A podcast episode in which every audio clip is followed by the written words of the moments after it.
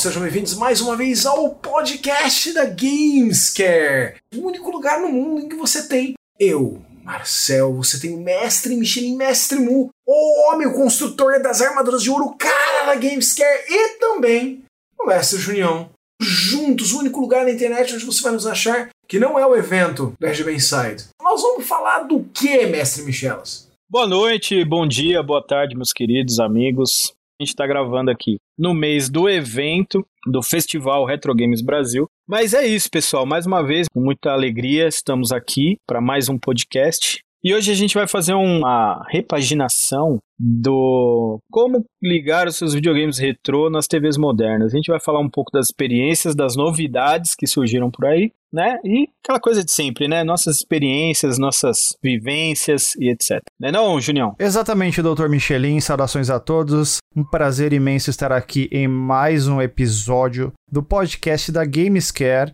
E hoje vamos falar, como Michelin já bem adiantou, sobre essa coisa de jogar joguinhos de antigamente no console original ou na emulação de consoles original em 2022. Vai ser um papo super informativo. É isso aí.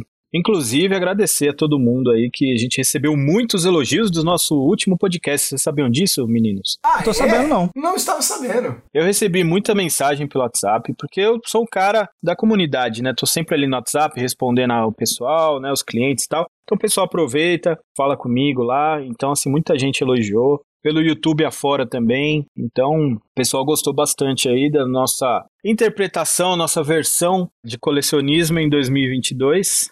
E, pessoal, obrigado aí por todo mundo aí que se deu ao trabalho de responder pra gente, de comentar e etc. Obrigado demais mesmo. E hoje eu queria pedir uma coisa aos senhores, excelentíssimos. Pode pedir, doutor. No podcast do RGB, a gente começava falando assim, o que, que a gente tá curtindo esse tempo, né, de um podcast pro outro, que a gente tá jogando, que a gente tá assistindo, o que, que a gente tá passando tempo fazendo, o que vocês acham da gente fazer isso aqui também? Aí, tipo, vem dicas legais, até pra gente, né? Não sei o que o Marcel e o Junião estão fazendo, de repente eles estão jogando um super jogo interessantíssimo. Terminei um super jogo interessantíssimo, basicamente ninguém relou a mão. Então começa você aí, Marcel. Dá uma dica pra galera, o que, que você tá fazendo nesses últimos... Não precisa ser só desse intervalo de podcast, né? Nos últimos tempos aí, o que, que você tá fazendo de legal aí que você acha que o pessoal tem que conferir? Em termos de videogames das grandes desenvolvedoras, né, das platform holders grandonas, eu ainda tô preso em Metroid Dread. Ah, chegaram algumas coisas novas do Switch que são bem legais. Como eu tava comentando com vocês em off antes da gente começar a gravar, chegou aqui em casa o Switch Sports, então também vou perder um tempo nisso, mas um jogo que desde que eu vi o primeiro trailer dele, eu queria jogar, eu só consegui jogar agora. Ele chama Terminator Resistance. Hum. Ele é um jogo no universo de Terminator. Ele é um FPS no universo Terminator. E eu vou falar uma coisa, eu, eu vou falar primeiro essa coisa pra tirar ela do caminho. Ela foi feita pela mesma galera que fez o jogo do Rambo. Eu sei, eu sei, o jogo do Rambo é horrível, péssimo, o jogo do Rambo é nojento, é asqueroso de ruim. Mas muita coisa complicada aconteceu durante a produção do jogo do Rambo, que acabou gerando o jogo final ser daquela maneira. O produto era para um um outro tipo de apresentação, acabou não sendo, acabou crescendo, saindo do controle deles e tal. Mas o Terminator Resistance foi bem. É um projeto de amor, assim. Você percebe que os caras. Que a empresa que fez não é uma empresa muito grande, não é um jogo AAA, mas é um projeto que é muito amado. As armas são todas tiradas diretamente dos filmes, com direito a Uzi, com direito a calibre 12, a Remington, com direito às pistolas que aparecem no filme. São todos os itens são visualmente idênticos aos que aparecem ao longo dos primeiros dois filmes. Eles aparentemente só consideraram os primeiros dois filmes. T800, T1000, T850. Muito, muito interessante a construção do universo. E um jogo bom. Ele não reinventa a roda. Mas se você gosta de Terminator, caraca, tipo, é muito bom. Um FPS com algumas escolhas que você pode fazer que alteram um pouquinho a história. Bom, gostoso de jogar. E você, meu querido ilustríssimo Junião? Cara, eu tenho jogado muito PlayStation 5, ainda tô muito engajado nos jogos de PS5. Ultimamente tenho jogado bastante Elden Ring. A soma dos meus dois personagens deu mais ou menos agora por volta de 170 horas de jogo, mais ou menos. Ainda não consegui a platina porque falta um, um final, que é o Caminho das Estrelas, que eu tô perseguindo essa quest aí pra fazer o final. Né, eu fiz um personagem ma- mago justamente pra fazer essa quest e zerar o jogo. É um jogo que Tem muita possibilidade, ele tem muita variação de equipamentos, de classes, de builds, armas, roupas, muitas dungeons para você explorar, um mapa vasto, incrível, cheio de passagens secretas, inimigos secretos, boss opcionais. É o tipo de jogo que você tranquilamente consegue se afundar nele e ficar uns bons meses, né? Eu tô assim, quase chegando no, no meu nível de, de satisfação, assim, no quesito. Posso jogar outras coisas também um pouquinho. Depois de, né, quase 200 horas de jogo, eu vou conseguir, né, mudar pra, vamos dizer assim, partir pro próximo. Não vou deixar de jogar Elden Ring. Elden Ring é um jogo que literalmente vou jogar ainda por anos, porque tem muita coisa para se explorar, muita coisa para fazer no jogo. É um jogo que vale, assim, muitos 200 reais que eu paguei nele. É um jogo que você tem a, a sensação de que o seu dinheiro foi bem investido. Depois disso, eu tenho alguns jogos no PlayStation 5 para jogar. Eu recentemente adquiri um jogo que eu tava de olho desde que eu vi as imagens dele, que é o Kena Bridge of Spirits. Consegui a versão física dele, foi lançado no Brasil e também tem o, o jogo do Ratchet Clank do PlayStation 5, esse último que saiu, além da versão Miles Morales do Spider-Man que eu preciso também terminar. Então esses são os jogos que eu estou jogando no momento, ou que ainda vou jogar no, num futuro próximo. E vale ressaltar que o meu Series S chegou faz um mês e eu ainda não joguei ele. Literalmente, eu só instalei ele, mandei baixar alguns jogos e eu não joguei ele ainda, porque tem muita coisa no PS5 que eu ainda não vou desgrudar. O pessoal que tá ouvindo, quero dizer que não tenho nada contra a plataforma. É só uma questão de fase. Os jogos que eu tô jogando atualmente são no, no PlayStation 5. E Elden Ring, para mim, tem sido um jogo especialmente difícil de largar, né? Como um vício mesmo, né? Eu sei que tem gente que não gosta dessa, desse termo, né? Mas o, o Elden Ring tem, tem, sido um jogo, assim, impossível de desgrudar. Então, por esse motivo, meu Series S chegou. Eu ainda não joguei, mas em breve, o primeiro jogo que eu vou testar ali vai, vai ser o Flight Simulator, que eu tô ansioso também para ver esse daí. Muito bom, muito bom. Eu fiquei por último porque não tem muita coisa para falar na real, porque a gente está trabalhando bastante, estamos aí à beira do evento, então o trabalho está insano de organização do evento, né? Tem muita coisa que a gente tem que resolver, tem que negociar, pagar, contratar. Então, tipo, mano, é muita coisa. Vocês não têm ideia, é muita coisa.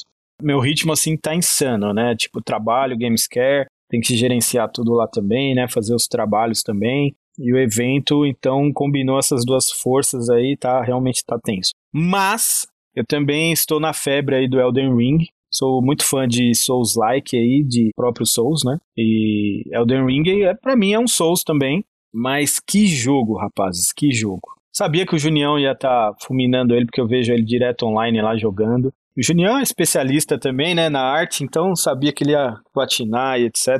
Eu não tenho a mínima vontade de platinar nada.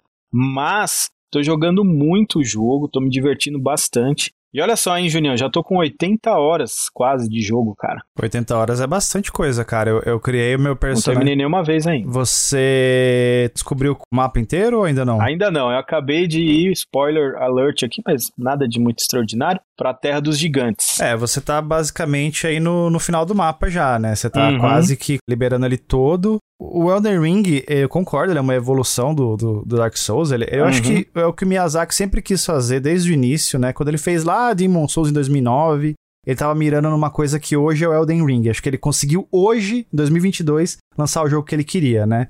É um jogo que, assim como todos os outros do Miyazaki, é bem diferente a sua primeira jogatina da segunda que você já sabe o que você tá fazendo. Então, eu tô com o meu segundo personagem com 15 horas de jogo e eu tô basicamente já dando final nele, sendo que o primeiro eu fui terminar com, sei lá, 130, 140 horas, sabe? Primeiro gameplay é assim, você vai conhecendo, vai desbravando e tal. O segundo que você meio que já sabe o caminho, o que fazer, o que não fazer, o que, que tem que enfrentar antes, o que, que tem que enfrentar depois, o que, que é opcional, o que, que não é. O Elden Ring, ele, ele é um jogo que te dá muita possibilidade, você pode desbravar tudo, você pode explorar tudo, você pode matar todo mundo, ou você pode simplesmente seguir o caminho da linha certinha da quest que está fazendo, da história principal. É um jogo que, para mim, vai ser difícil ele não, não, ganhar como jogo do ano. Claro que nós estamos ainda em maio, tem muita coisa para acontecer daqui pro fim do ano, mas para mim é um forte candidato desde já, porque é um jogo assim, é uma obra de arte, é uma masterpiece, né, que eles falam, masterpiece. Claro, tem alguns problemas de desempenho, mesmo no PS5, tô jogando no PS5. Tem algumas questões que incomodam um pouco, por exemplo, dependendo do lugar que você tá, dá um, um pouco de queda de quadro, né, de animação, de, de constância nos quadros. E tem aquela coisa do cenário se construir ali meio que. É, você já tá lá e o cenário tá sendo construído ao seu redor, demora um, dois segundos para crescer uma grama e tal, uma coisa que me incomoda um pouco, mas eu acho que não tira o brilho do jogo, não. O jogo ele é incrível, e então, assim, é um jogo que, se você minimamente curte essa temática, Elden Ring é o baita de um jogo, né? Eu costumo dizer que ele é o cruzamento do Dark Souls com Breath of the Wild. Isso aí é um pitch de vendas poderoso, hein? E olha só, né, que é engraçado, porque eu não gosto de jogo open world. Eu nunca gostei, né? Então, assim, esse negócio de, ah, faz o que você quiser, faz não sei o que, esse negócio não é comigo. Eu gosto de seguir uma história, né? Seguir um caminhozinho lá. E, cara, esse jogo, pra mim, assim, tá sendo estonteante, porque me anima a ficar explorando, sabe? Chega a ser ridículo a quantidade de coisas que os caras colocaram nesse jogo. É absurdo mesmo. E é o mapa principal, tipo, é insano, gigante, mas, tipo, meu, tem várias coisas que você abre, assim, que você acessa, que você fala, caraca, Cara, tem muita coisa o jogo, muita coisa. Boss nem se fala. A última vez que eu vi na internet, tinha uma estimativa de quase 300 chefes, né? 200 e muito, assim. Nossa, cara. Se você contar cada boss que aparece, né? A barra de energia lá no meio da tela, que toca uma musiquinha, não sei o quê. São mais de 200, cara. E assim, é um conteúdo tão grande, tão vasto. A gente não tá acostumado a ver isso em jogo base. A gente tá acostumado a ver assim, comprei três DLCs para ter tudo isso. Não, o jogo base do Elden Ring é insanamente grande. Tem passagem secreta, tem boss opcional, boss secreto, tem caminho que vai para baixo, caminho que vai para cima. Então você está vendo o um mapa lá, mas tem mais coisa no subterrâneo. Eu acho que o Marcel devia experimentar isso aí, viu, Michelas? Também acho. Quem sabe um dia, quem sabe um dia. Cara, eu tô jogando Elden Ring há 80 horas, velho. Isso é muita coisa, assim, para mim, porque eu sou aquele cara que eu quero ver a história, quero terminar o jogo e beleza, tchau e bens. E esse jogo tá me levando assim para o lado da exploração mesmo, porque você fica muito entretido com a história e tal. Aí você quer ver o boss, aí você chega no boss, aí você quer matar o boss. A gente não consegue desistir de um boss. Sai, ah, não consigo matar esse boss aí, vou sair fora. Não, a gente fica horas ali tentando matar e etc. Então, cara, é, eu tô curtindo demais, assim, todas as horas vagas que eu tô tendo, eu tô enfiando no Elden Ring e tô curtindo, assim, cada minuto. Mas só para arrematar, o Michelin falou uma coisa, né? Eu não procuro fazer as platinas. Eu entendo e acho até saudável as pessoas terem esse pensamento. Mas, num jogo como Elden Ring, os troféus te ajudam a ver coisas que você não ia ver jogando às cegas. Eu sei que tem gente que é a favor de jogar o máximo possível sem interferência externa, sem olhar no YouTube, sem pegar guia, sem conversar com os amigos, tudo bem. Mas num jogo como esse, incrivelmente vasto, é uma escolha que você faz. Se você for esse cara, você vai perder mais da metade do jogo, mas mais da metade, assim, tipo, chutando para baixo, entendeu? Você perde muito. Não sei se eu vou platinar, se eu não vou, mas eu tô explorando o máximo possível, assim, antes de terminar. Já poderia ter terminado o jogo, né? Mais de 80 horas já poderia ter terminado. Mas ainda tô explorando, tô vendo e etc, evoluindo as armas, né? Tô achando, assim, o jogo espetacular. Antes de avançar, queria fazer uma pergunta pro nosso ilustre Marcel a indústria hoje, né, o pessoal fala: "Ah, mas é muito caro para fazer um jogo, Marcel. Não dá, tem que ter um monte de DLC, Marcel". E aí você vê uma obra que nem Elden Ring. O que, que, você diz a esses caras? O problema do Marcel é que ele não sabe o que é o Elden Ring. Então, ele, ele não, não sabe. sabe. mas ele confia no que a gente tá falando. Mas assim, o, Marcel, ele tem uma ideia, né? Assim, eu queria que o Marcel verdadeiramente soubesse isso, uhum. do tipo assim, a única forma de você ter uma visão, ao meu ver, concisa, principalmente sobre Elden Ring, é jogando. E Marcel, custa preço normal de jogo e foi feito nessa vida ainda. Ele não é que nem o Final Fantasy VII que demoraria cinco vidas para ficar pronto. Preço normal de jogo, uma vírgula, porque eu paguei duzentinho, redondinho nele, coisa que eu não consegui nem no Zelda usado. O meu Zelda usado eu comprei mais caro do que o Elden Ring novo no lançamento. Então, assim, é menos do que um jogo que o Marcel tá acostumado a pagar. A gente vai ouvir agora, como sempre, a versão do Marcel teórico. Marcel é um teórico de videogame, né? Eu lembro que ele fez um, um vídeo sobre dificuldade, citou Sekiro, nunca encostou a mão no Sekiro. Eu espero que um dia que a gente venha, escute Ordinário. o Marcel com conhecimento de causa, jogou, provou, e agora ele vai xingar com propriedade. Vocês tinham que ver a cara do Marcel agora. Marcel. Então vamos aí ficar agora com o Marcel, o Marcel teórico agora. Marcel, eu juro que essa não foi a minha intenção, tá? Não, mas assim, que ele esqueceu de contar é que o vídeo do Sekiro era sobre a briga da dificuldade. Na época que Sekiro saiu, nós tínhamos muita gente gritando os quatro ventos que Sekiro não ter um modo de dificuldade fácil evitava as vendas dele, diminuía as vendas dele, limitava as vendas dele. E que, portanto, a Activision estava sendo burra de colocar dinheiro num jogo da From Software que não venderia o quanto ele podia vender. Mas vendeu. Claro que a gente não é tolo de pensar que se o jogo fosse mais acessível, ele venderia muito mais. Talvez. Mas assim, o Yahtzee do Zero Punctuation, uma vez ele falou isso e eu achei maravilhoso no review que ele fez. A Sony, na época do PlayStation 4 ainda, pré-PlayStation 5, a Sony tinha estatísticas que diziam que as pessoas terminavam em média 21% dos jogos que elas adquiriam.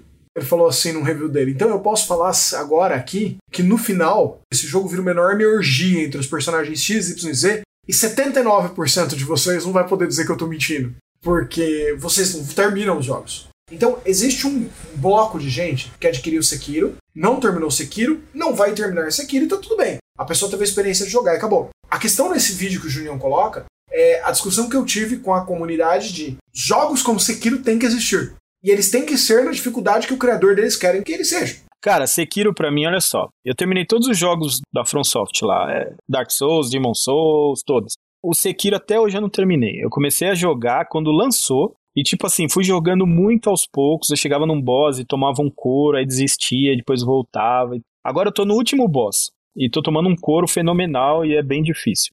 Ele é mais difícil que Souls? Para mim é. Para mim ele é bem mais difícil, porque você chega num lugar assim, que você toma um couro fenomenal, a única opção que você tem é aprender o jogo e conseguir ganhar. Você não consegue, ah, vou dar um rolê e upar aqui meu personagem, vou comprar outra espada, vou tentar outra build, vou no... Não, filhão, é ali, você vai ter que aprender o jogo do cara, do boss, e aprender a jogar, aprender a vencer e acabou. Essa é a coisa que você tem.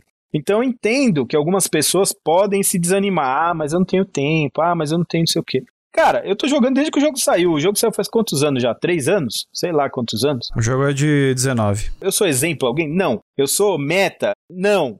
Eu sou bizarro. Mas eu tô jogando e cheguei no último boss. Só que tem uma coisa, quando você se propõe a jogar esse jogo e você realmente se investe ali para ganhar, para vencer um desafio que tá ali na sua frente, que é difícil, você se propõe, você vê no final que você conseguiu vencer, você sente um prazer muito grande. Então, acho que o bacana do jogo é isso: é você se testar e vencer. E eu acho que isso transcende os videogames. Porque esse ensinamento de você chegar numa parede e falar assim, cara, não tenho como passar dessa parede, e você tentar, tentar, tentar até você conseguir, isso é muito importante pra gente como ser humano. E eu acho que o jogo ele mostra exatamente isso, cara. Ele te dá uma parede e você vai até você conseguir furar aquela parede com a mão e passar, sabe? Então, eu entendo o que o Marcel tá falando, mas se você tá ouvindo e acha que você queria muito difícil, tenta. Você vai passar um cara que você não consegue, você fala, pô, consegui, que legal. E você vai se animando para jogar o jogo aí até o final, até onde você quiser. Tem gente realmente que se sente bem com dominar o desafio. Eu, por exemplo, eu sou o total oposto do Mestre Michelin. Se o jogo não me empoderar, eu abandono ele.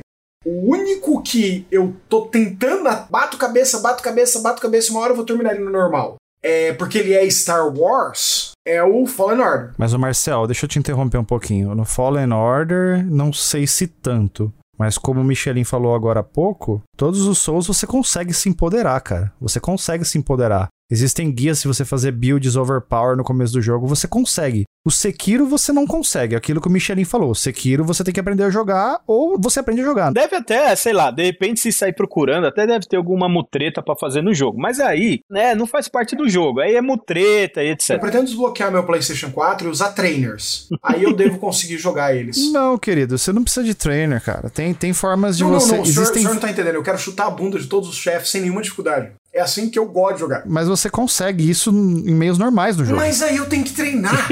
então, criatura, é isso que a gente tá tentando explicar. No Sekiro você precisa treinar. No Dark Souls você consegue fazer builds overpower. Ah, não, sim, sim, não, mas olha que eu tava falando do Sekiro. O Sekiro eu tenho muito interesse por causa da história. O Sekiro, do meio pro final do jogo, você até tem uma forma de você conseguir, vamos dizer assim, dar um level up. Só que o level up no Sekiro, o que que é? É aumentar um ponto de ataque Um ponto de ataque faz uma diferença muito pequena, mas quase ínfima. Mas se você quiser ficar lá horas farmando, grindando e subindo ponto de ataque aos poucos, você consegue de um determinado período para frente do jogo se você fizer algumas escolhas que vai calhar de você ter duas partes de um item X lá para você conseguir fazer isso. É totalmente inviável, o jogo não é feito para isso, tá? Não compensa. Eu tentei, acredita em mim, não rola. O Sekiro é o tipo de jogo que você tem que aprender. No Sekiro você nunca vai ficar empoderado a não ser que você domine a mecânica. Aí você tá empoderado, não o seu boneco. Isso que é o legal. Mas tenta, Marcel. Vai no primeiro comandante, né? Que, que dá os pontos de ataque. É comandante general, né? Eles falam. Do cavalo? Para você ganhar os pontos de ataque, você tem que matar uns caras fodões que não são boss. Não, não. O, o ponto de ataque é com a memória de um boss. Mas tem os generais lá. O que você pega é o terço para você aumentar sua vida e a sua barra de postura, né? Isso, São os isso, terços, né? Conta do terço de oração. Isso, verdade. Então, Marcel, joga no meio dos personagens normais, inimigos normais, vai ter um cara fodão que se você ganhar, você vai ganhar um negocinho que você tem que juntar três ainda, né, Junior? Pra poder upar. então, assim, joga e chega nele. Aí você vai levar um couro. Aí você tenta até você matar ele. E aí você vê o que você vai sentir na hora e se vai se ter vontade de jogar ou não. Eu sou um pouco mais realista, eu vou falar pro Marcel jogar Elden Ring, porque o Sekiro, e eu falei isso já algumas vezes em vários lugares, eu já falei que o Sekiro é possivelmente o jogo mais difícil que eu já zerei em toda a minha vida. Não é o jogo mais difícil que eu já joguei, mas é o jogo mais difícil que eu consegui terminar. Não é pro nível do Marcel, assim, com todo respeito, o Marcel que foge desse tipo de jogo, eu ia falar para ele começar com Elden Ring. Elden Ring, o Marcel não sabe, esse, aí que tá, o Marcel ele tem um conhecimento muito superficial, ele tem um medo que vem dele, assim, de tentar esses jogos, e ele não conhece. O Elden Ring você tem, além da possibilidade de chamar dois amigos para andar com você no mapa e matar os chefes, você tem um esquema de invocar um espírito guardião seu, que ajuda você na luta. E tem uns espíritos guardiões que são muito fortes, cara, muito fortes. Você lembra qual que você tá usando, Michelin? O espírito guardião lá? Agora vocês vão me xingar, vocês vão falar, Ih, o cara é noob, não sei o quê, mas eu tô jogando ele tipo Dark Souls, assim, eu, não, eu até agora não usei nenhum espírito, zero espírito. Ah, tá, entendi. É um summonzinho e tal, que ajuda, tô ligado. Isso, é um Mas summonzinho. até agora eu não Tem uns que usei. são bem overpower. Eu tô concentrando. Na verdade, eu troquei minha build já umas três vezes, né?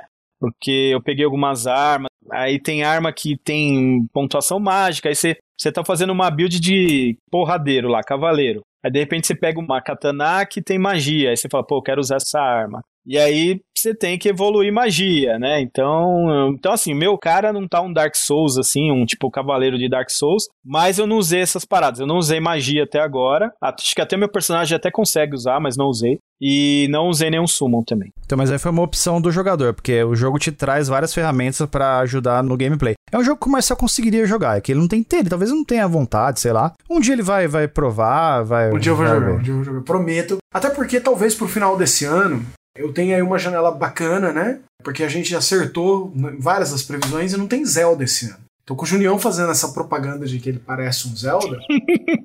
Parece Talvez, um Zelda. Talvez não tá. Eu não falei que ele parece um Zelda. Parece eu um não Breath falei... of the Wild. Não falei que ele parece um Zelda, eu falei que ele é o cruzamento de Dark Souls com Breath of the Wild. Ele tem elementos dos dois jogos ali, claramente. Mas ele não é um Zelda, não, não confunda, por favor. Ele é muito mais Dark Souls do que Zelda, muito mais. Esclarecendo os dois pontos levantados. Então, primeiro, sim, esse vídeo existe. E sim, meu conhecimento de é totalmente teórico. Mas a questão era a gente proteger a visão do criador.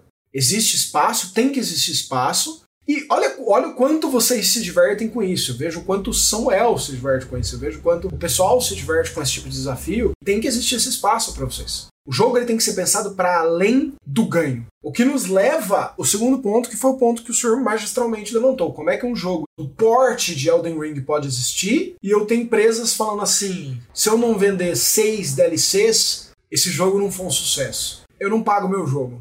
A expectativa dela de ganho é muito diferente. É mais ou menos como a Valve.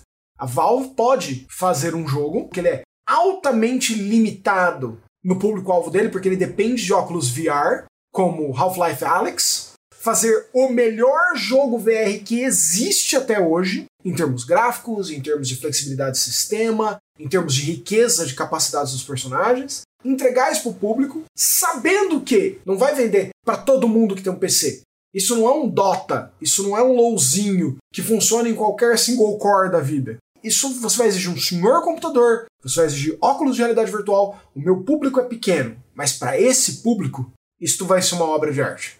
Então, assim, quando a empresa ela faz esse ajuste, ela consegue ter o lucro dela dentro de expectativas mais moderadas. Que nem, por exemplo, na indústria de cinema, você falar assim, não, eu quero, é um problema que a DC viveu na carne. Eu quero ter os lucros da Marvel sem investir em 12 anos de filmes antes. Não dá. A Marvel levou 12 anos para atingir as marcas lá de 1.5, 1.3, 1.9 bilhões. Você não consegue chegar nisso sem investir em pré-construção. Então, se você colocar essa expectativa aqui, você vai se desapontar e você não vai fazer esse dinheiro. Não tem como. É a mesma coisa. Se o cara, por exemplo, sei lá, vamos imaginar aqui, a gente não tem esses dados aqui de bate-pronto, mas que Elden Ring custou 20 milhões para fazer.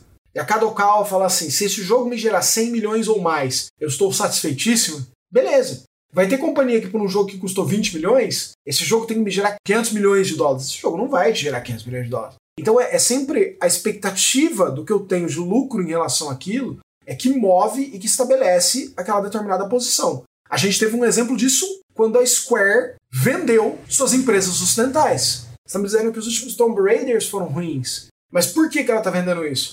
Porque estas empresas ocidentais não estão atingindo as previsões de ganho da empresa mãe japonesa. Não importa que elas estão solventes e fazendo grana, elas não estão atingindo as previsões. Então vamos desfazer delas, porque o que, que eu quero fazer? Eu quero investir em NFT, eu quero investir em criptomoeda, eu quero investir em blockchains em videogame, eu quero investir em uma série de novas tecnologias que eu acredito que vão render mais dinheiro em ciclos mais curtos, que não necessariamente vão estar ligados a jogos costumeiros do meu público. Qual é o caminho que a Square está seguindo? É o caminho da Konami. Mais dinheiro de outras fontes, alimentada por ciclos financeiros mais curtos. Parabéns, Square. Continua assim. Mas vou te falar, Marcelo, ó, se Elden Ring custou 20 milhões para ser feito, Final Fantasy VII Remake, Tomb Raider, Hitman custou 10 real para fazer. Então, assim, meu ponto é, Miyazaki mostrou para o mundo que é possível sim fazer um jogo com o máximo de qualidade, com o máximo de tudo, com tudo no talo. E faz um jogo estupendo e vende pelo preço normal e ganha dinheiro. Ponto final. Marcel explicou, enfeitou aí e tal, mas a real é essa. Que fica aí reclamando aí de que meu jogo aqui é muito caro para ser feito, tem que ser dividido em 20 partes. Mano, põe na malinha aí, vai comprar NFT lá que você ganha mais. exatamente isso. São empresas cuja expectativa de ganho se tornaram tão altas, tão absurdamente fora do normal, que elas acham que essa é a única saída possível. E a gente não sabe. É claro que o mercado hoje ele é basicamente, ele é quase totalmente de freemium. A maior parte do dinheiro em videogame está vindo de freemium. Mas no universo de videogame, a gente deve mais e mais pagar por jogos como Elden Ring. E deixar a nossa carteira indicar para essas produtoras o que, que a gente espera delas. Ok. Mas voltando aí nosso assunto principal aí, é como ligar o videogame antigo na TV moderna, Marcel e Junião, que são um dos pioneiros do YouTube aí a fazer vídeo nesse sentido. Não estamos falando que são os primeiros, nem que são os únicos, tá, pessoal? Então não vão levantando a saia, calma. Como é que foi fazer aquele vídeo lá? O que, que pegou pra vocês aí pra fazer esse vídeo? Cara, tem, tem um vídeo que é bastante visto no. Acho que é o vídeo que tem mais views no, no Minicast, que é justamente sobre esse assunto.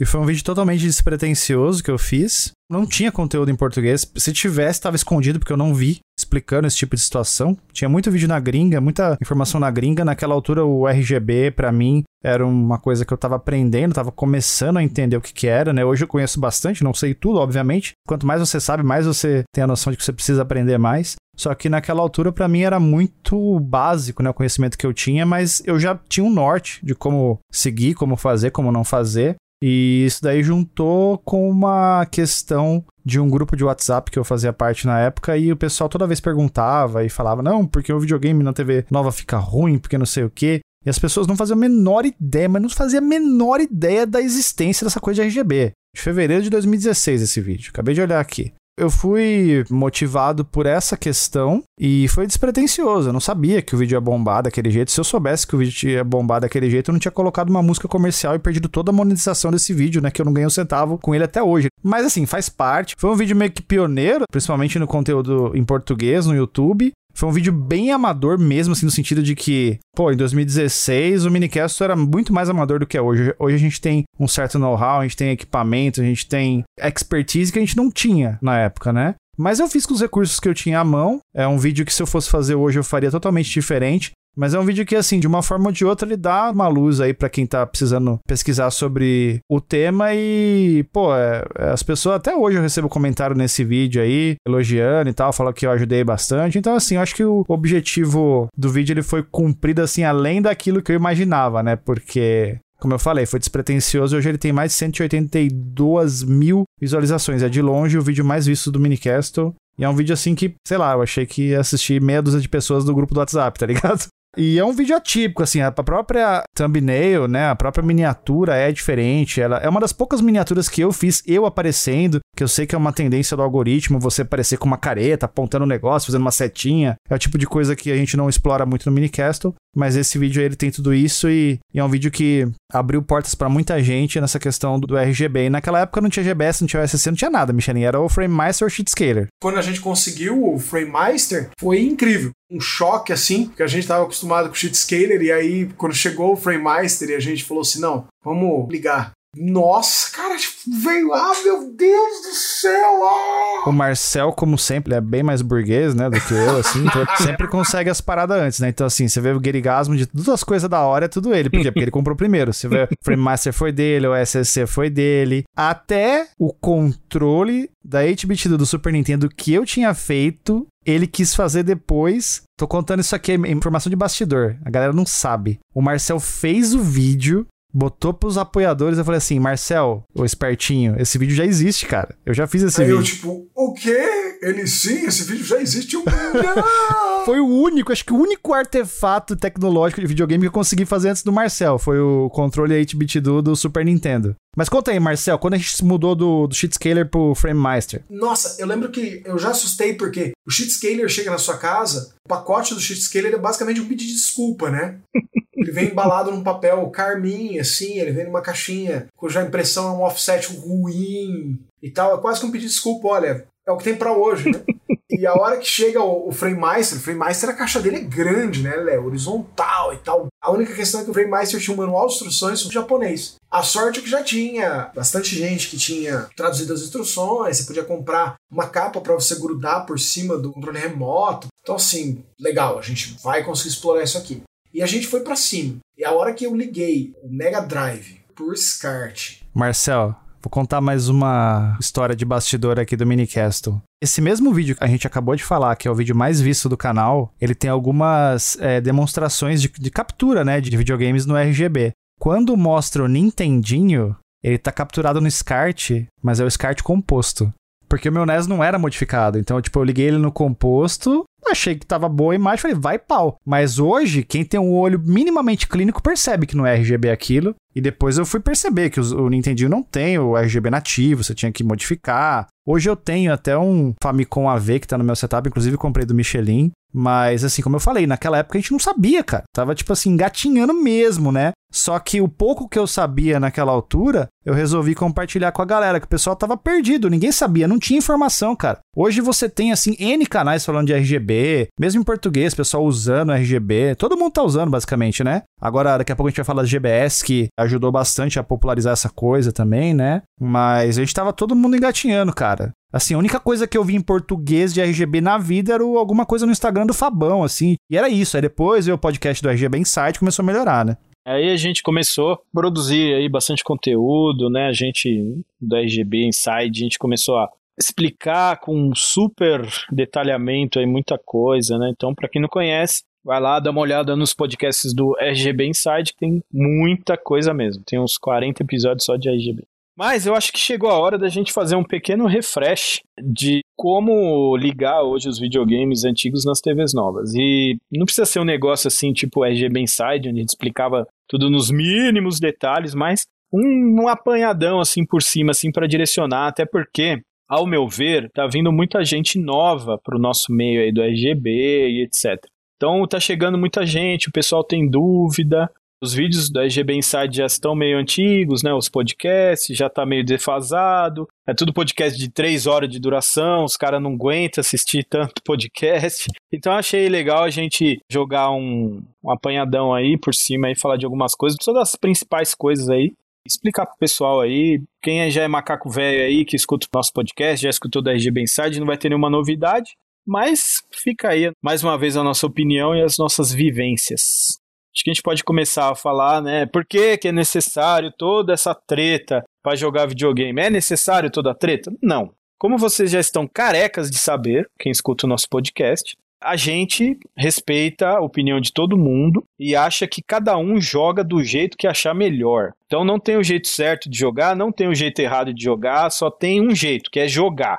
Então joguem, não importa como é que é, como é que não é, se é no emulador, se é na calculadora do pai, se é no celular da tia, não importa, joguem. E assim, o que a gente vai falar aqui são coisas relacionadas à parte técnica e à parte ali do cara que quer. É, isso daí, na minha opinião, já virou um hobby dentro do hobby dos retro games. Então, que é o negócio de você mexer com a RGB e tal, e não sei o que lá, que a gente vai detalhar aqui, mas já logo de cara a gente já fala que assim, cara, não é para ficar seguindo isso aqui ao pé da letra, jogue do jeito que você quiser, procure mais informações, não fique só na nossa informação aqui pelo menos eu aqui não sou nenhum guru, nenhum sabe tudo. E o Marcel e o Julião já não, não posso falar deles, mas. Não, não, não, não, nenhum dos três. Então pode ser que a gente fale abóbora aqui, tá bom? Mas é isso, né? Então toda essa treta aí começa por causa dos mundos, né? Os mundos analógicos e os mundos digitais, né? Até então, a gente vivia no mundo analógico, onde tudo era permitido, tudo era sexo livre, entendeu? E tudo mais. Anos 60, anos 70. Então tudo era permitido. Os videogames usavam lá a resolução que eles queriam, o refresh que eles queriam, ligava na TV analógica, a TV analógica olhava e falava: "Ah, dá para fazer assim". E fazia, e tudo ia seguindo, tudo maravilhosamente bem. Aí, um belo dia chegou o mundo digital. E o mundo digital tomou conta aí, né? E o mundo analógico ficou para trás, como aconteceu com várias outras coisas, não só com videogame, não só com televisão, aconteceu com muita coisa. Hoje em dia, por exemplo, praticamente não existe mais filme analógico, música analógica. Ah, mas meu tio coleciona. Não, tudo bem, existe colecionador, né? Mas hoje não é comercializado, não é fabricado mais, por exemplo, música analógica, tirando coisas que são feitas por pessoal saudosista, né, e filmes e etc. Então, muita coisa mudou aí nesse tempo. Então, quando a gente fala do mundo analógico focado nos videogames, né? Então a gente pode falar que os videogames eles tinham uma certa liberdade de trabalhar com especificações diferentes e as TVs que estavam disponíveis na época eram muito amigáveis a esse tipo de coisa, né? Então já entrando logo de cara, assim, focando nos videogames, a gente pode falar da resolução de 240p, que é aí meio que uma forma geral que a gente usa para descrever os videogames aí até, sei lá, até o Saturno, até o PlayStation 1, tudo para baixo ali a gente fala que é 240p. Na verdade não é. Dentro desses consoles Atari, Master System, Mega Drive, Super Nintendo, NES e por aí vai, existe várias resoluções diferentes que a gente engloba tudo nesse mundo do 240p. Porque senão, né, não dá, todo mundo ia ficar louco. Ah, eu tava jogando 160p do Atari, aí não sei o quê. Então, assim, né, todo mundo engloba ali, fala 240p. Então, o 240p, na real, eu preciso explicar isso porque lá na frente isso vai fazer muito sentido. Agora pode ser que não faça muito. O 240p existe puramente nos videogames. Pode ser que tenha alguma coisa muito abstrata pelo mundo que também use 240p que não seja videogame, mas eu desconheço. Então, o que eu sei é o seguinte: 240p é exclusivo dos videogames. Por que, que existe a resolução de 240p? Apesar de que uh, as normas analógicas são muito liberais, elas existiam, né? Então, a gente tinha a norma do NTC, do PAL-M e por aí vai, né? A norma mais usada no mundo era do NTC, e o NTC ditava que as televisões tinham resoluções entrelaçadas não existia televisão progressiva nessa época. Então ele ditava ali que o sinal era 480i, 480 linhas, entrelaçada. O sinal entrelaçado, ele funciona diferente do sinal progressivo. No sinal entrelaçado, você tem dois fields, a gente pode dizer assim para simplificar, um com as linhas pares do CRT, porque CRT não trabalha com resolução, trabalha com linhas, e outro com as linhas ímpares. Então esses fields, eles é, se alternavam, então por um momento a televisão mostrava as linhas ímpares, e aí rapidamente, né, muito rápido, oscilava e mostrava as linhas pares. Cada oscilação, onde mostrava a linha ímpar e par, a gente cria um frame do sinal entrelaçado. Então você imagina ali aquela oscilação, né, das linhas ímpares e pares sendo desenhadas ali no tubo de CRT para formar um frame. Então o que acontece? a gente tem uma imagem com um detalhamento maior, porém ele gerava um pouquinho de flickering, né? Tipo você vê ali aquele cintilar ali, né, da imagem, dependendo da situação e do que você está vendo, por exemplo, se você estivesse assistindo um filme ou um jornal, dificilmente você veria, mas existe. Então, até agora, assim, para ser honesto, eu nunca fui atrás para pesquisar também. Eu não sei por que os caras quiseram modificar isso no mundo dos videogames, quiseram fazer imagem progressiva.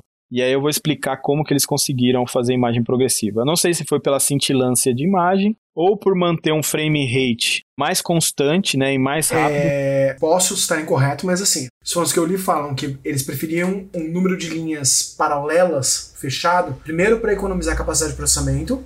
Então, como eles trabalhavam no NTCC, porque assim, a gente tem que voltar aqui. O Japão era basicamente o centro desses videogames no início, né? E o Japão uhum. trabalhava com o mesmo número de linhas do NTSC né, 480i. Então eles acreditavam que se você trabalhasse com 240p, primeiro, você economizava a produção, então você economizava o número de linhas que tinham que ser criadas para você ter uma imagem de qualidade, e você tinha um número de frames cadenciado, controladinho. Então você conseguia antecipar isso. Você não precisava se preocupar com a cintilância, a mudança de um e outro. A gente fala lados, mas na verdade não são lados, são campos, né? De um uhum. e outro campo dentro do mesmo frame. Então ficava mais fácil você fazer esse controle. E como os aparelhos eram muito, muito, muito, muito modestos em termos de capacidade, trabalhar com menos linhas de resolução neles facilitava a produção e como a tela lá aceitava qualquer coisa, ela lidava com qualquer imagem que chegasse, não era um problema para eles. Acabou virando um problema quando a gente chegou aí na geração do Nintendo 64. Justamente isso que eu ia falar. Não sei se foi pelo, pela cintilância ou para economizar processamento e manter um frame rate e tal, mas eles decidiram que eles iam usar metade da resolução do NTSC. Perceba que a geração começa com 3DO em 93, passa por PlayStation e Saturn em 94. O Marcel nomeou a geração do Nintendo 64 em 96. Mas tudo bem, foi só um parênteses. Continua. É, faz sentido, porque daí os consoles começaram a ficar mais potentes. É, não, mas assim, o, o, a maior parte dos jogos do, do, do, 3DO também trabalham com 240p. Eu sei, eu tô enchendo o saco. Ah, Podia tá. ser a questão do. Por exemplo, o Sega Saturn fazia 480i em vários jogos, o PlayStation também, em algum momento, eu acho que fazia. 3DO foi um caso muito à parte, que ele foi uma coisa assim absurda muito cedo. Muito cedo. O senhor poderia ter falado da geração do PlayStation, porque o PlayStation claro. foi o videogame daquela época, né? Eu poderia. E na verdade eu estaria certo se eu tivesse falado da geração do PlayStation, porque o PlayStation dominou com absoluto controle. Mas assim, Aí o senhor não perdoaria, né? O senhor ia falar assim, mas peraí, você tava jogando o que nessa época? Você tava jogando Ocarina of Time que a gente tá sabendo? Na verdade, não existe resposta certa. Qualquer coisa que o senhor fosse falar, eu ia encher o saco do mesmo jeito. Então tá bom. Só continua, Michela, eu te interrompi. É, na real, o 3DO, ele trabalha com jogos em 240p, mas ele tem um chip que converte a imagem para 480i antes de sair do videogame. Então, ou todos ou quase todos os jogos do 3DO, 3DO vanilaço ali, é 240p. PlayStation também, a grande maioria é 240p e o Saturn também. Então a gente só entrou realmente assim na resolução 480i na geração do Play 2 e do Xbox clássico. Dali para baixo, na real, a gente tem muita coisa 240p. Existe, que nem o Junião falou, Saturn, PlayStation e etc, 480i, mas a gente só foi realmente usar essa resolução de fato na geração dos 128 bits. Não sei se todos, mas quase todos os jogos que fazem uso do, da expansão de memória do 64 trabalham com essa resolução interlaçada sim, sim, de 480 sim. linhas. É, existe vários jogos nessas plataformas, mas a grande maioria ainda é 240p. Mas voltando lá, né, ao que a gente estava falando do 240p. Então, aí os caras decidiram, por N motivos, que iriam fazer um truque nos videogames.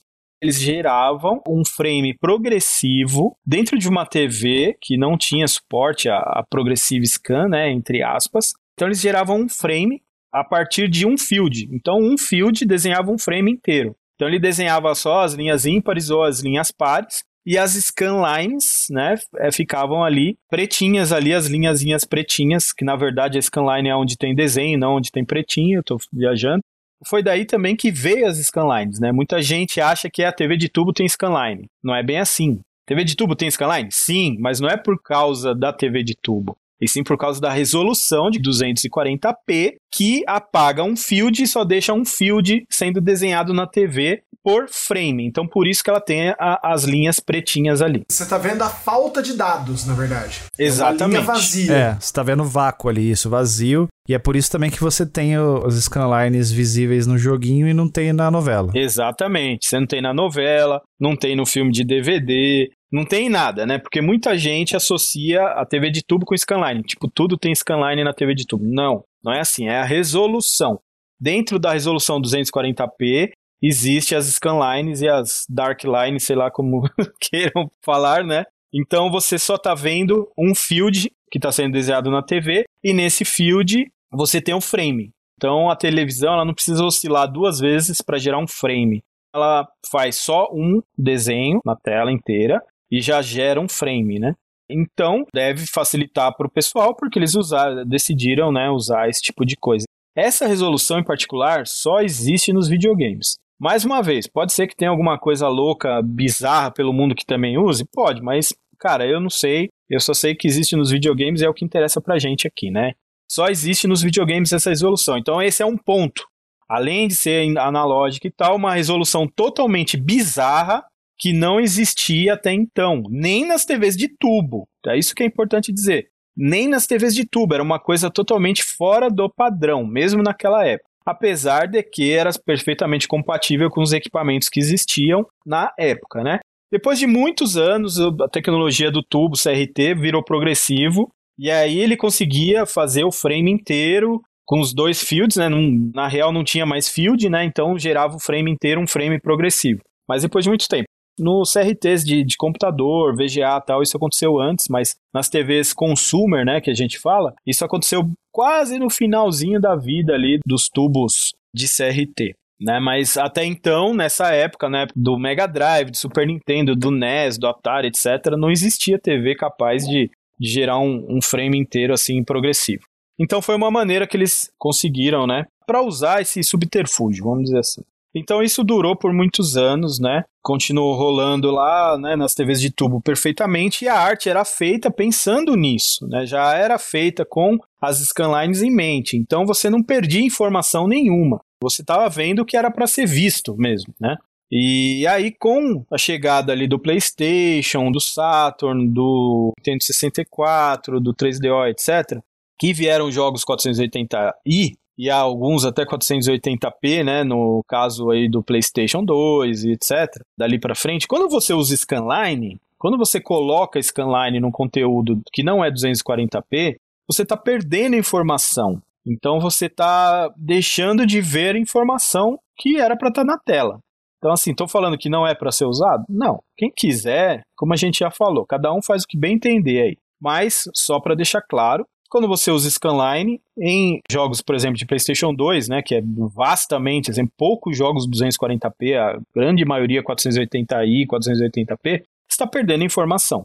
Quando você usa no tubo, não vai ter scanline. Quando você usa escalonador e mete scanline mesmo assim, você está perdendo informação. Parece uma coisa tão terrível, mas assim, é que a gente lidava com tão pouco, né, que a gente vai chegar nos upscalers. Vamos lá. Tem um pessoal que acha que scanline era para deixar mais bonitinho, mais redondinho e não sei o que, mas na real não era. Era por essa limitação do hardware mesmo que existia essa resolução. Então, quando vieram as TVs digitais, a TV digital, ela trabalha da seguinte maneira. Quando ela nasceu lá atrás, existia TV 480p. Pode ser que existe TV de LCD que seja analógica, ou pelo menos parte dela, porque existe TV de CRT que parte dela é digital. Então pode ser, tem esse miolo meio louco ali atrás que na real não interessa muito pra gente. Então quando vieram as TVs tipo a que a gente tem hoje, com resoluções menores, etc. TV digital, realmente, então a TV digital ela começou a ser muito rígida. Ela tinha que seguir ali os padrões impostos pela indústria, uma conexão que era padronizada também, que é o HDMI na maioria das vezes. Existem outras conexões digitais também, principalmente no mundo profissional, tá? Mas o que interessa pra gente é a entrada HDMI.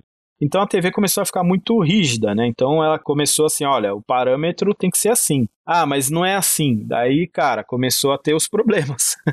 Literalmente. Toda TV digital, para começar, ela só trabalha na resolução nativa do painel dela. Então vamos colocar aqui hoje uma TV bem comum, que seria uma TV Full HD, certo? 1080p. Toda imagem que aparece na tela está em 1080p. Mas aí algumas pessoas vão falar: ah, o Michelin tomou pinga, porque a minha TV aqui, ó, eu ligo o Dreamcast em 480p e funciona. Eu ligo o meu Mega Drive em 240p e funciona. Sim, funciona. Porém, o que acontece internamente na TV, ela recebe aquele sinal analógico. Então ela tem que trabalhar aquele sinal, ela vai analisar assim, olha, como é que é o refresh desse sinal? Ah, é tanto. Ah, como é que é a resolução desse sinal? É tanto, que na verdade ele nem tem resolução, tem linhas. Ah, eu preciso converter esse refresh para 60, porque eu só sei trabalhar com 60. Ah, eu preciso converter essas linhas para resolução e tenho que colocar ele em 1080p, porque eu só sei trabalhar em 1080p. Então a TV ela começa a usar processamento dela para entender aquele sinal que está chegando e mostrar na tela dela da forma que ela acha que ela tem que mostrar. Então, adaptado totalmente para o mundo digital, mostrado na tela ali. Aí, filhão, aí é que acontece as coisas feias, entendeu? É nesse processo, né? Quando você liga, imagina que um cara que está fabricando TVs, vamos falar uma TV bem comum, Samsung, por exemplo. O cara tá lá fabricando TV Samsung lá, 1080p. Você acha que ele vai se preocupar com os videogames da década de 80, de 90, que usavam uma resolução diferente, um refresh diferente, que não tinha resolução, tinha linha? Você acha que o cara está se preocupando com isso? É lógico que não. Ele está querendo que você tenha uma experiência boa para assistir um conteúdo digital, sei lá o que ali, um, um Blu-ray, um Netflix. Ele não está preocupado com o cara que vai ligar o Mega Drive. Porque nenhuma tecnologia, né, até então, foi feita para ser retrocompatível desse jeito. As TVs de hoje não são retrocompatíveis com as TVs de tubo. O cara não tá nem aí com aquilo. Então, ela não sabe como ela tem que tratar aquele sinal. O sinal analógico tem muito ruído, tem muita variação, e tudo que a TV digital recebe, ela interpreta como sinal. Ela não vai descartar um negócio, ah, isso aqui é ruído. Lógico que hoje pode ter placas e algoritmos, né, que até conseguem fazer isso, mas a grosso modo é isso. Então, tudo que ela recebe, ela vai interpretar de alguma maneira como sinal. Então, aí é que acontece as coisas, porque ela recebe um sinal 240p que ela não sabe o que é, então ela acha que é um 480i, que era o padrão, né, até então. Aí ela desentrelaça um sinal que é progressivo, depois torna o sinal progressivo e depois faz o upscaling para poder aparecer na tela. Então, em meio a esse monte de coisa que ela faz, que acaba tendo dois problemas, né? O primeiro é a qualidade de imagem. Quando eu digo qualidade, não é só a beleza, são coisas que se perdem. Então, em meio a esse monte de processamento, esse monte de coisa que ela precisa entender o que está acontecendo, né? Interpretar de maneira que ela acha que é correta, acontece um monte de coisa. Então, a beleza da imagem que eu estava falando, né? Se perde, coisas de efeito se perdem, né? A transparência que era feita também com outro subterfúgio ali, com outro truquezinho, se perde. Acontece um monte de coisa que não é legal, como todo mundo sabe. Então, acontece esse monte de coisa. E, além disso, é gerado um outro problema, que é o input lag, que é um lag que é gerado porque a TV tem que processar aquele frame a cada frame, interpretar e fazer tudo um monte de coisa até mostrar na tela. Então, o que você está vendo na tela é o passado, né? A gente até costuma dizer que quando liga o videogame antigo na TV nova é a máquina do tempo, né? Porque o que você está vendo na tela, na verdade, já passou. E já passou, às vezes, faz tempo, dependendo da televisão e dependendo do tipo de conexão que você está usando, o que você está vendo ali já passou a 7, 8, 10, 12 frames atrás. Cada frame são 16 milissegundos, né? Que é muito pouco. Um milissegundo você pega um segundo, divide em mil, é um milissegundo. Então são 16 milissegundos cada frame. Só que quando você vai juntando vários frames, quando você vai jogar um jogo que precisa de uma certa precisão, por exemplo, Mega Man do NES, que você tem que pular no último pixel ali daquela bordinha para chegar do outro lado. Cara, quando você apertou o botão, aquilo já passou faz dois segundos, três segundos. Aí você já caiu no buraco, entendeu? E aí muita gente até pensa assim, pô, meu, eu jogava esse jogo mó bem. Agora eu não consigo mais, tô ficando velho, tô ficando não sei o quê. E na real não é. Na real você só tá tendo um problema aí de input lag que dependendo do tamanho do input lag afeta todo mundo. Né? O pessoal fala que input lag é uma coisa que afeta só algumas pessoas, mas algumas pessoas são mais sensíveis, outras pessoas não são tão sensíveis, mas dependendo do input lag vai afetar todo mundo e você não vai conseguir jogar realmente. Então são dois problemas sérios. Não, depois dessa explicação tão majestosa aí, fica até, fica até sem graça para nós, né, Marcelo? Nós estamos assim, nós estamos só anotando, você tá vendo? Só a gente fazendo assim, cai na prova, né? Exatamente. então, o input lag é um negócio que atrapalha realmente quando a gente faz esse crossover aí de tecnologias. Sobre a questão da, dos sinais também, as TVs modernas, elas realmente elas pararam. Houve uma época em que nós vivemos uma transição em que as TVs digitais elas tinham bons escalonadores próprios, porque elas entendiam que havia muito material ainda que ia chegar nelas 480i. Hoje em dia muitas desistiram, elas abandonaram. Então tem videogames que se você conecta em TVs modernas, elas simplesmente elas não entendem nem o 480i do videogame. Elas simplesmente dão um formato não reconhecido. Exato. Isso na real é mais ligado ao refresh da tela. Porque, mais uma vez, né, o mundo analógico super bacanudo, tal, que aceita tudo, esses videogames retrô antigos, dificilmente você vai achar um que é 60 Hz certinho. Então a maioria é 59 ponto alguma coisa. E a gente tem os dois extremos ali no Neo Geo AES e no Super Nintendo, eles que são mais longe dos 60. E eles são justamente o que mais dão problemas nas TVs modernas, que o Marcel está falando, que são as TVs já mais intolerantes ainda, né? A gente tem esses dois extremos, que é o Neo Geo ES e o Super NES. Então, quando a TV recebe um sinal lá, não está em 60 Hz, ela fala assim, ó, sinal não suportado e dane-se. Então, hoje em dia, a gente está caminhando para esse tipo de coisa. Uma outra coisa é o tipo de conexão. Uh, que o Marcel falou, nas TVs antigas a gente ainda tinha VGA, tinha esse vídeo, tinha vídeo composto, né? E essas TVs, por terem essas conexões mais antigas, elas eram um pouquinho mais amigáveis com o sinal. Quer dizer que vai ficar bom? Não, não vai ficar bom, né? Nas TVs que tem ainda composto, esse vídeo, etc. Mas elas aceitam, né? Tem uma, uma maior compatibilidade. Ainda vão ter os mesmos problemas. Provavelmente um input lag muito maior, porque a tecnologia de LCD de lá de trás tinha um problema de input lag muito maior. Tinha até ghosting né, na imagem, tinha delay até de mostrar imagens rápidas. E também vai perder todos os efeitos, etc. Então não vai ficar legal, mas elas são mais amigáveis. E aí você via, né, que tinha ainda vídeo composto, tinha o, o S-Vídeo, tinha o VGA, né? E com o passar do tempo isso foi saindo fora. Então hoje em dia você compra uma TV, é quatro entradas HDMI ou três entradas HDMI e já eras. Algumas ainda de vez em quando têm suporte a vídeo composto, porque o vídeo composto é o sinal mais empregado em aparelhos, né? Acho que até hoje, acho que de repente o próprio HDMI já até passou, mas ainda, né? Ainda existe algumas TVs com entrada a vídeo composto, mas provavelmente logo não vai mais existir também. O que eles têm usado é um truque muito interessante que é o, na verdade, todo o sinal do composto numa entrada só, né? Semelhante a um AP2. Então, na verdade, você usa um separadorzinho. Uhum. Acho que é uma P3. É a mesma que o Michelas usa nos aparelhos dele. É, eu uso para vídeo componente, né? Mas nessas TVs aí usa já para vídeo composto e o áudio. É, eles pegam o cabo verde, né? E viram o amarelo, né? Eles usam o mesmo plug ali pro composto e pro componente, né? O verde do componente seria o amarelinho do composto. Isso, exatamente. Então, o que acontece? A gente não vai entrar aqui para detalhar os tipos de conexão, porque vai levar bastante tempo. Quem quiser aprender um pouco mais sobre isso daí, procura o podcast do RGB Inside, onde a gente detalha todos os tipos de conexão lá, o vídeo composto, como é que ele é feito, o S-Vídeo, como é que ele é feito, vídeo componente, RGB, etc. Mas aí já existe um, até uma barreira física, dependendo de você conectar o seu videogame numa TV muito moderna, né? Então a gente já está chegando a esse ponto de que realmente não rola, né? Não tem como ligar o videogame antigo na TV nova. A gente está chegando, mas vai chegar uma hora que realmente não vai dar mais em nunca, a não ser que você tenha uma TV antiga. Então tem esse, todos esses problemas aí que a gente falou, até o problema físico de não ter onde ligar.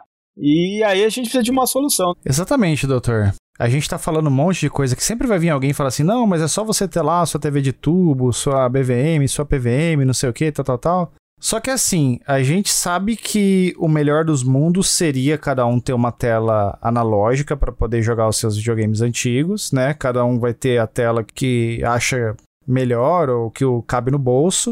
Só que a gente também sabe uma questão muito, vamos dizer assim, atual, né?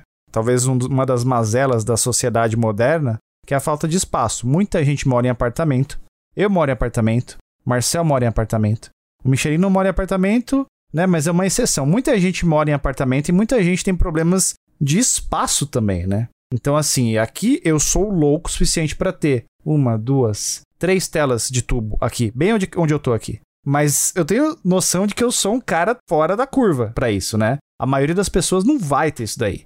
Dois motivos principais para você ter uma qualidade bacana nos seus videogames antigos em telas modernas. Primeiro é justamente a questão de espaço que eu acabei de citar, e a segunda coisa é que não existem mais telas analógicas sendo fabricadas. As que existem vão ter uma vida útil e aí acabou, cara. Não tá fazendo mais novas, né? Uhum. Então acho que essa é uma questão muito no cerne da coisa. É, como o Junião tá falando, não vai existir mais. Só existe a que já foram fabricados. Sei lá, não, eu não sei quando terminou de fabricar, não lembro, não pesquisei. Um pouco antes de começar a pandemia, ainda tinha uma empresa na China que fabricava tubos CRT para um fim específico que agora me foge. Mas vamos dizer assim. Ainda tem fábricas que fabricam CRTs para fins específicos, por exemplo, você tem equipamento médico que ainda usa CRT, você tem. Precisa confirmar isso, porque a informação que eu tenho é que justamente a última empresa chinesa fazendo isso parou de fazer uns dois, três anos atrás. Por exemplo, para equipamento de avionics e hospitalar, por exemplo, tem uma empresa americana chamada Thomas Electronics, estou no site deles que faz é, CRTs ainda. Eu sei que também tem TVs CRT transparentes sendo fabricadas para o sistema penitenciário ainda americano. É, assim, a gente vai até achar, mas o ponto aqui é o seguinte: para você comprar e assistir TV na sua casa, forget it. Já era há muitos e muitos anos. Não existe mais, não tem mais. O Marcel tá dando um exemplo muito bacana que são equipamentos que necessitam ainda de CRT por que, que necessitam? É, porque são equipamentos que são ou muito caros ou que é impossível de se substituir, entendeu? Existe essa possibilidade também, tipo, não dá para trocar. Tá enfiado dentro de alguma coisa e etc, que funciona em cadeia com outra coisa e não dá para usar tubo, sei lá. É, não dá para usar tela digital, não vale a pena, ou não sei. Então, assim, mas para você assistir televisão, jogar videogame na sua casa, há muitos anos que já não existe mais. Então, a gente está limitado num, num, número de equipamentos finitos, onde muito desses equipamentos, eu acho que diria que muito mais que a metade já se perderam, já era, já foi pro lixo, já foi destruído. Ah, não, mas metade não, sei lá, acho que não tem nem 5% muito mais, do acho. que sobrou, cara. Não, deve ter, sei lá, uns 20%. Aí. Ah, eu não, eu não acho que tenha tudo isso não, Michelin. Eu não acho que tenha 20% é não. porque a gente tá num país também, Junião, que o nosso país é muito atrasado. A gente tem um problema muito grande que é tudo é caro, tudo é difícil para a pessoa comprar. Então existe pessoas que de repente ficou na TV de tubo até poucos anos atrás aí quando desligaram os sinais analógicos mesmo e já era. É, não precisa ir muito longe. O meu sogro, na casa dele, tem uma TV de tubo no quarto e ela tem lá o set-top box que pega os canais de TV aberta e funciona até hoje. Eles assistem de vez em quando. Agora eu tô aqui, eu fui pesquisar isso que o Marcel falou, realmente tem essa empresa chamada Thomas Electronics e tem no FAQ deles uma pergunta: CRTs ainda são produzidas ou usadas? E eles estão confirmando. Então, essa empresa faz por uma coisa bem específica. Eu acredito que telas de tubo para uso doméstico já há muitos anos que não é fabricado. E outra, hoje em dia, se você falar assim, ah, então vou ligar lá nesse Thomas Electronics, aí vou pedir um tubo para mim. Cara, com certeza ele custa 10 vezes mais caro do que uma TV moderna hoje. Porque a, a, o processo. Custa muito e não vai servir para você jogar. É. Eu tô com o site aberto, não vai servir para jogar Mega Drive. Imagina uma indústria para viver desse, disso, que é um negócio muito antigo e tal. Manutenção de equipamento, matéria-prima, tudo isso aí é muitíssimo caro. Antigamente os caras faziam TV de madeira. Vai fazer TV de madeira hoje pra você ver quanto custa uma TV. Só uma tábua de madeira de lei custa, sei lá, mil reais. Então, assim, é um negócio que, que não rola. Então, não mantenha suas experiências altas, porque não existe mais CRT há muito tempo. Então, a gente tem esse problema. E um outro problema que o Junião não falou, que eu acho que também é pertinente hoje, é que o precito dessas raridades que ainda estão nos agraciando com a sua presença, como é que tá esse precito, Junião? Você que o tá... negócio tá absurdo. Agora, eu tô passeando aqui no site dessa Thomas Electronics, que o Marcel me falou agora, eu nem, nem sabia da existência dessa empresa. E eu acho fantástico que os americanos têm. Aí você tem que colocar que é ironia, tá? Senão as pessoas não pegam. Eu acho fantástico, né? Como os americanos, eles acham que eles são o centro do universo, né? Porque olha só que interessante o que tá escrito aqui. Vou tentar traduzir do meu inglês macarrônico. Um dos itens pergunta, né, do, no FAQ, será que as telas CRTs estarão disponíveis ainda para os anos que estão por vir? Um dos itens da resposta é nossa presença global. Sabe qual que é a presença global da empresa? Ela tem quatro presenças globais. Uma, Nova York, Estados Unidos. Outra, Illinois, Estados Unidos. Outra, Kentucky, Estados Unidos. E a quarta, França estão presentes no globo, globalmente. Olha só que incrível. Vendendo 15 CRTs por semana cada filial. Né? É. é aquela coisa que eu nunca vou esquecer, né? Quando o cara ganha World Series é, Baseball, né? Campeão World Champions. Eles são World Champions, né? Eles ganharam um campeonato ali nacional e são World Champions. Eu acho fantástico como eles acham que eles são o mundo inteiro, né? Mas enfim. Cara, os preços de CRT são assim, tem dois tipos de preço. Preço daqueles sites de venda de usados, que não é o mercadinho amarelo, é aqueles mais locais, tipo, né, o... vamos, vamos falar, pode falar o nome aqui no podcast, né, Michelinho? Vamos falar, vamos ser, vamos ser claros. Eu, na aqui. real, não sei de nada. Quem são os caras da mídia aí são vocês. não, não, não, não, é que tem, assim, de vez em quando a gente vê alguma coisa aqui, ali, né, eu sei que o senhor tá pesquisando sobre Neo Geo, o Marcel pesquisa sobre coisas aí que ele tem interesse em comprar e tudo. Eu fico ali tentando achar alguma alternativa para o que, né, o que dá minha capacidade mínima de consumo conseguir hoje em dia. Mas vamos lá, para não enrolar muito essa questão, se você está pensando em comprar uma TV de tubo antiga, você consegue preços bem aceitáveis. Eu falo aqui do OLX, aqui na região de Campinas, eu estou no interior paulista aqui, e eu tenho olhado muito isso. Eu já olhei mais, né? Ainda olho vez ou outra. Você compra uma televisão de tubo de 24 polegadas, legal, dessas que já tem conexão de vídeo componente, que é muito importante porque a gente vai usar aqui.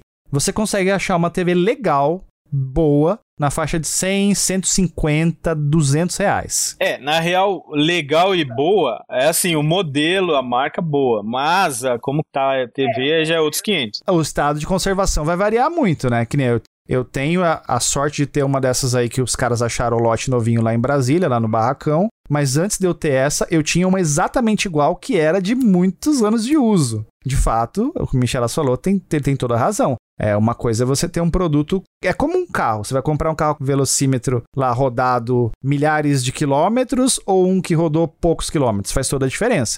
Então, assim, uma TV legal, claro, você vai ter que ver a questão da coisa da conservação e tudo, mas você consegue comprar ainda por um preço barato. Agora, se você for esse cara que vai querer afundar-se no mundo do RGB com gosto, e aí a gente vai fazer uma oração em sua homenagem, e quiser comprar uma BVM, uma PVM, aí, meu querido, aí você vai ter que abrir uma poupança, né, Marcelo? Como eles diriam. Qual que é o investimento da moda aí? Fazer o quê? Um, um, um CDI, um CDB? É, um... Depende do que o cara quiser, né? Letra de crédito agrícola, ou letra de crédito imobiliário, LCI. Aí tem todas as opções aí, o Dr. Marcel pode dar uma aula de horas sobre isso. Mas o meu ponto é o seguinte, Dr. Michelin. De fato, uma televisão de tubo comum você consegue comprar por um preço até aceitável. Preço bom, eu diria. O que, que você consegue comprar hoje em termos de retro game com 100 reais, 150 reais? Tem cartucho de Master System que você não consegue comprar com 150 reais mais. Tem cartucho de Mega Drive que. Consegue comprar mais nenhum por 100 pau. O que o Julião tá falando do mercado meio off ali, né? Porque o que aconteceu nesses últimos anos? Esse negócio que tá virando uma bola de neve, né? Todo mundo quer ganhar dinheiro em cima disso. Então o pessoal começou a comprar essas CRTs aí que o Julião tá falando que é do vovô lá que tem lá na casa dele, fala, oh, essa porcaria aqui ocupando espaço, vou vender. Antigamente nem se vendia isso aí, isso aí já era doado, era pro lixo, né? Agora se vende, porque já sabe que tem um mercado de jogadores de videogames que gostam, né? É errado vender? Não, não é errado, né? Mas, assim, o que eu quis dizer é o seguinte, está galopando. Sim, tá aumentando os preços, o Michelin tá certo tudo aquilo que envolve não só a questão do RGB, mas a questão do ato de se jogar videogames antigos envolvendo acessórios, consoles e televisão, o Michelin tá certo. Estão subindo o preço, o pessoal percebeu que isso vende, que existe uma procura, não tem mais sendo fabricados, né, essas TVs de consumidor. Né, você vai ter os CRTs lá super específicos que a gente comentou agora há pouco, mas não tem TV de tubo é, caseira sendo fabricada. Então é o que tem e o que tem vai estragar e vai acabar. Ainda hoje, como eu falei, você ainda consegue comprar TVs consumidor, procurando legal nesses sites, você consegue.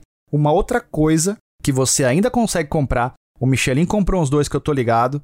Tenho vontade de comprar, mas eu acabei que eu sequestrei da casa da minha mãe, que ela não estava mais usando. São aqueles aparelhos de som do começo dos anos 2000, que tem uma caixa de som incrível, com subwoofer, um som acima da média dos desses sons modernos que você tem hoje em dia. Também pelo preço de 100, 200 reais você consegue comprar.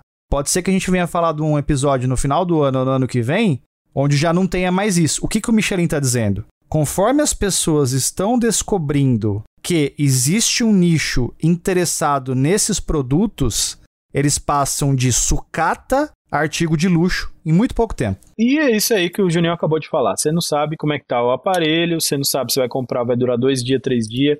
Você não sabe se a imagem dele tá ruim, se tá esverdeada, se tá amarelada, se tá avermelhada. Então aí, cara, é, tem uma gama de problemas aí gigante. Eu mesmo tenho algumas CRTs na minha oficina e, tipo, eu tenho três ou quatro.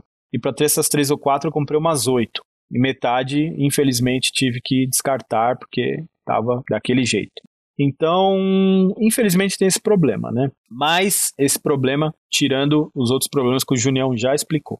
E a gente aqui está focado mais também nessa coisa da TV moderna e videogame antigo. A gente não quer falar qual é melhor, não, mas ó, usa na. Não, a gente não vai falar isso. A gente está explicando esse assunto hoje. Né? Então, se você tem a sua TV de tubo aí, legal, parabéns, é isso aí jogue, se divirta. Se você tem monitor PVM, que são os monitores profissionais, né? O monitor PVM e o monitor BVM, que eram monitores de referência de mercado. Então, cara, se você tem ótimo, maravilhoso, lindo, jogue, aproveite mesmo, porque são maravilhosos, né? E para ligar nas TVs modernas, o que, que a gente precisa hoje? A gente precisa de scaler. A gente precisa de um aparelhinho que faça o meio campo ali entre o seu videogame e a sua televisão.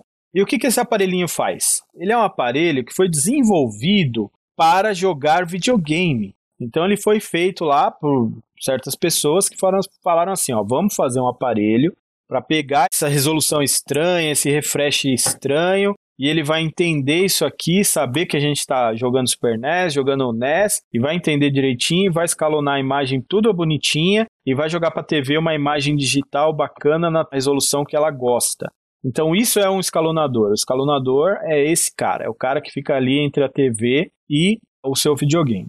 Então, quais são a, as principais necessidades né, de um escalonador? A gente está falando de escalonador direcionado para videogame, tá? A gente não está falando de escalonador genérico, tipo, o pessoal apelida de cheat scaler, que eu acho que é até mancada, mas. E se você usa isso aí, cara, sem problema nenhum, é isso aí, mais uma vez, parabéns é nós, mas a gente está falando dos escalonadores feitos para videogame, que hoje no mercado a gente tem o quê? O RetroTink 5X, a gente tem o OSSI, que é o OSSC, e a gente tem a GBS. E a gente tem mais um monte de RetroTink aí que não vale nem falar, porque deve ter uns 15. Né? Vamos falar só do negócio ali que é o aonde está a qualidade bacana mesmo, né? Então a gente tem esses três, certo? Tô esquecendo algum? Não, seriam esses os principais. Tem o Frame Master também, mas o Frame Master faz anos, muitos anos que não é mais fabricado. É, ele foi descontinuado há muito tempo e. Ah, quando a gente fazia RGB Inside já tinha sido descontinuado, então. É, eu, eu lembro que eu comprei o meu quando anunciaram que iam descontinuar. Eu comprei um pouco depois do Marcel. Você lembra quando você comprou o seu, Marcel? Em 2017. Eu não ia imaginar que ia surgir um SSC, que ia surgir um GBS, um RetroTink 5X, então eu fiquei assim, eu entrei em pânico, tá ligado? Quando eu descobri que o Frame Master ia, eu ia ficar sem e daí bater aquela bad, né? Eu acabei correndo para comprar. Então não vale mais a pena comprar hoje. Hoje ele até ganhou status de raro. Ele custa muito caro, as pessoas que têm pedem um absurdo e ele não faz nada em que os outros não consigam fazer, entendeu? Então assim, não vale a pena. Então a gente tem esses três caras aí. Então, que é o RetroTink 5X, que é ali o top ali, que tá o mais caro de todos, que dá para argumentar se ele é o top de resultado ou não, na minha opinião, não. Mas essa é só a minha opinião, tá? Não precisam ficar bravo quem tem. É um ótimo aparelho, eu tenho também, acho super legal. Tem o OSSI, que é o que consegue entregar um sinal mais legal, mais sharp de todos. E a gente tem a GBS ali, que acho que é o mais em conta hoje. E também ali tá um meio termo ali, ela não tem a melhor imagem, só que ela tem várias coisas bacanas que o OSSI não faz, por exemplo, como downscaling, etc.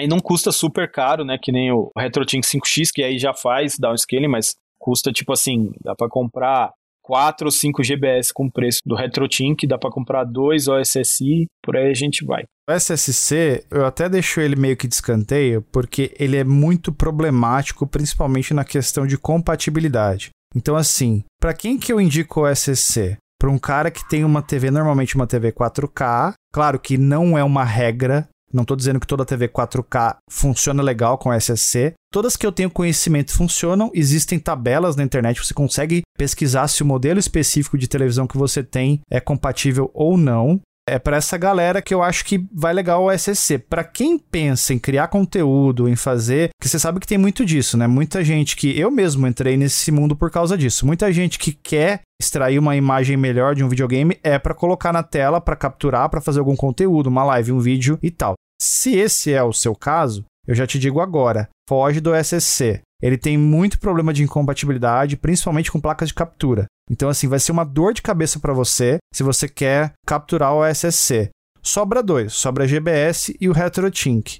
O RetroTink, como o Michelin falou, ele é importado e é bem caro. Então, para mim, o melhor custo-benefício hoje, inclusive as pessoas que me perguntam, e eu não canso de recomendar, eu recomendo mesmo porque é uma coisa que eu tenho, que eu sei da qualidade, é a GBS. Por acaso a Gamescare comercializa esse produto, mas não é por isso, é porque eu acho que a GBS entrega com uma qualidade muito aceitável, muito boa, o que você vai precisar. Então, em termos de custo-benefício, para mim é a GBS. Não sei se eu queimei a pauta aqui, Michelinho, mas é isso que eu queria falar. Não, é, a gente aqui, assim, ó, desde que eu fazia EGB Inside, nunca me preocupei em fazer propaganda exclusiva para Gamescare e ficar vangloriando os produtos da Gamescare.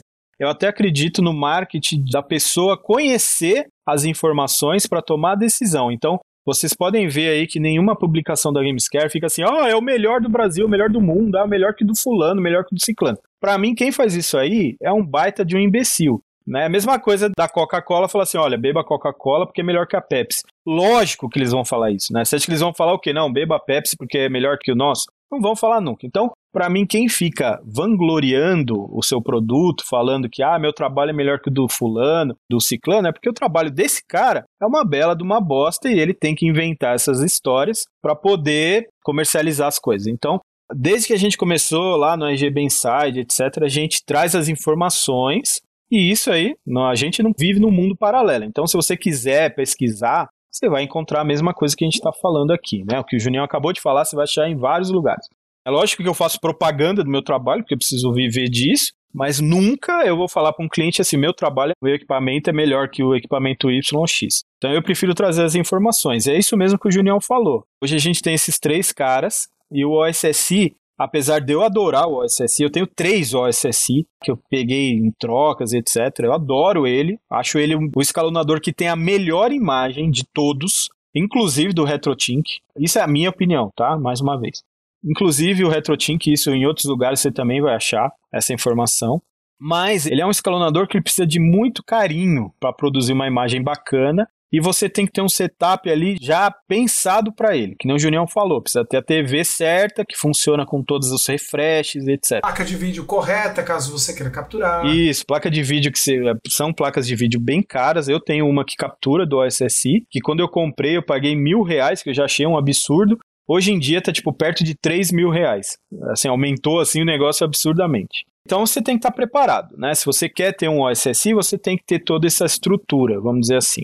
E por que, que ele produz a melhor imagem? E por que ele é incompatível com um monte de coisa?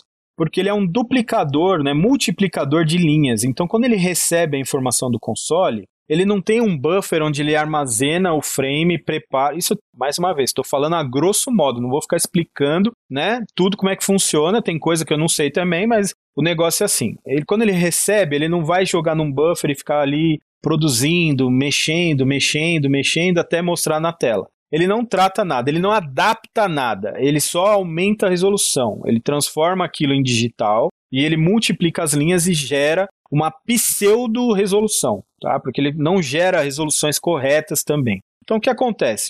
Como ele não gera a resolução correta e não gera um, um, a quantidade de hertz que precisa numa TV digital hoje, essas TVs que são um pouquinho mais chatas já não vão aceitar o sinal dele. Ou se aceitam, aceitam em modos de resolução muito mais baixa, tipo 2x. 1x. É, isso que eu ia falar. Normalmente você tem. Todas as telas que eu testei até hoje aceitaram em 2x. Aí o problema é acima de 2x, né? Claro, quando você tem um produto desse, você quer ter os 5, 4, 5x, que são o que é perto ali do Full HD, que é o que você vai exibir numa tela moderna, né? Mas quando você tem o 2x, normalmente ele vai de boa. 2x não é legal. 2x você vai ter uma imagem bem assim ruim Principalmente se a sua tela for 4K, né? Fica um pouco pior ainda a questão. Se você precisa de um escalonador de imagem, você precisa de um escalonador de imagem que chegue ali numa resolução nativa da sua tela ou muito próximo, né? A gente vai falar dos 4K daqui a pouco. Mas aí se você tem um escalonador que faz 2x, 480p, cara, sua televisão ainda vai receber aquele sinal, vai falar assim, pô, 480p, preciso escalonar isso aqui para tanto, entendeu? Então a gente ainda vai ter problema desse tipo de coisa, de escalonamento, de lag, etc. Você está trabalhando com um negócio que está fornecendo uma imagem que já está digitalizada, ou seja, pelo menos já fez isso, mas ainda a resolução ainda está meio baixa. Então vai ser muito melhor do que você ligar direto na televisão, mas podia ser melhor, já que você está gastando dinheiro para o negócio, né? Precisa ser um bagulho legal. Então você tem todos esses problemas com o OSSI. Então, mais uma vez, para mim, eu adoro o SSI, acho ele muito legal. Tem um preço muito bom, acho que hoje está na média de 140 dólares, um negócio assim, o SSI oficial. Tem a versão chineca do AliExpress, que, né? Mas que eu não indico porque já tive e, tipo, dá bastante problema. Já consertei vários na Gamescare, consegui consertar, alguns não. Mas tá aí também, para quem quiser, né, uma solução um pouco mais em conta, aí vai pagar na faixa, sei lá, dos 500 mango aí, 600 mango, sei lá. Ô Michelas, é importante a gente deixar bem claro essa questão aí, porque as pessoas não vêm na voadora na nossa cabeça depois. O SSC é um projeto open source. Isso. O próprio OS, né, Open Source Scan Converter, ele é um projeto open source. O que, que o Michelas quis dizer com essa coisa do oficial? É que o OSC, né, que todo mundo sempre comprou e sempre atestou a qualidade, o meu, inclusive, do Marcel, de todo mundo, é o da Videogame Perfection, que é um site que vende tradicionalmente o OSC. Os chineses, obviamente, eles fazem até o que não é aberto, né? O que é aberto, óbvio que eles vão fazer também.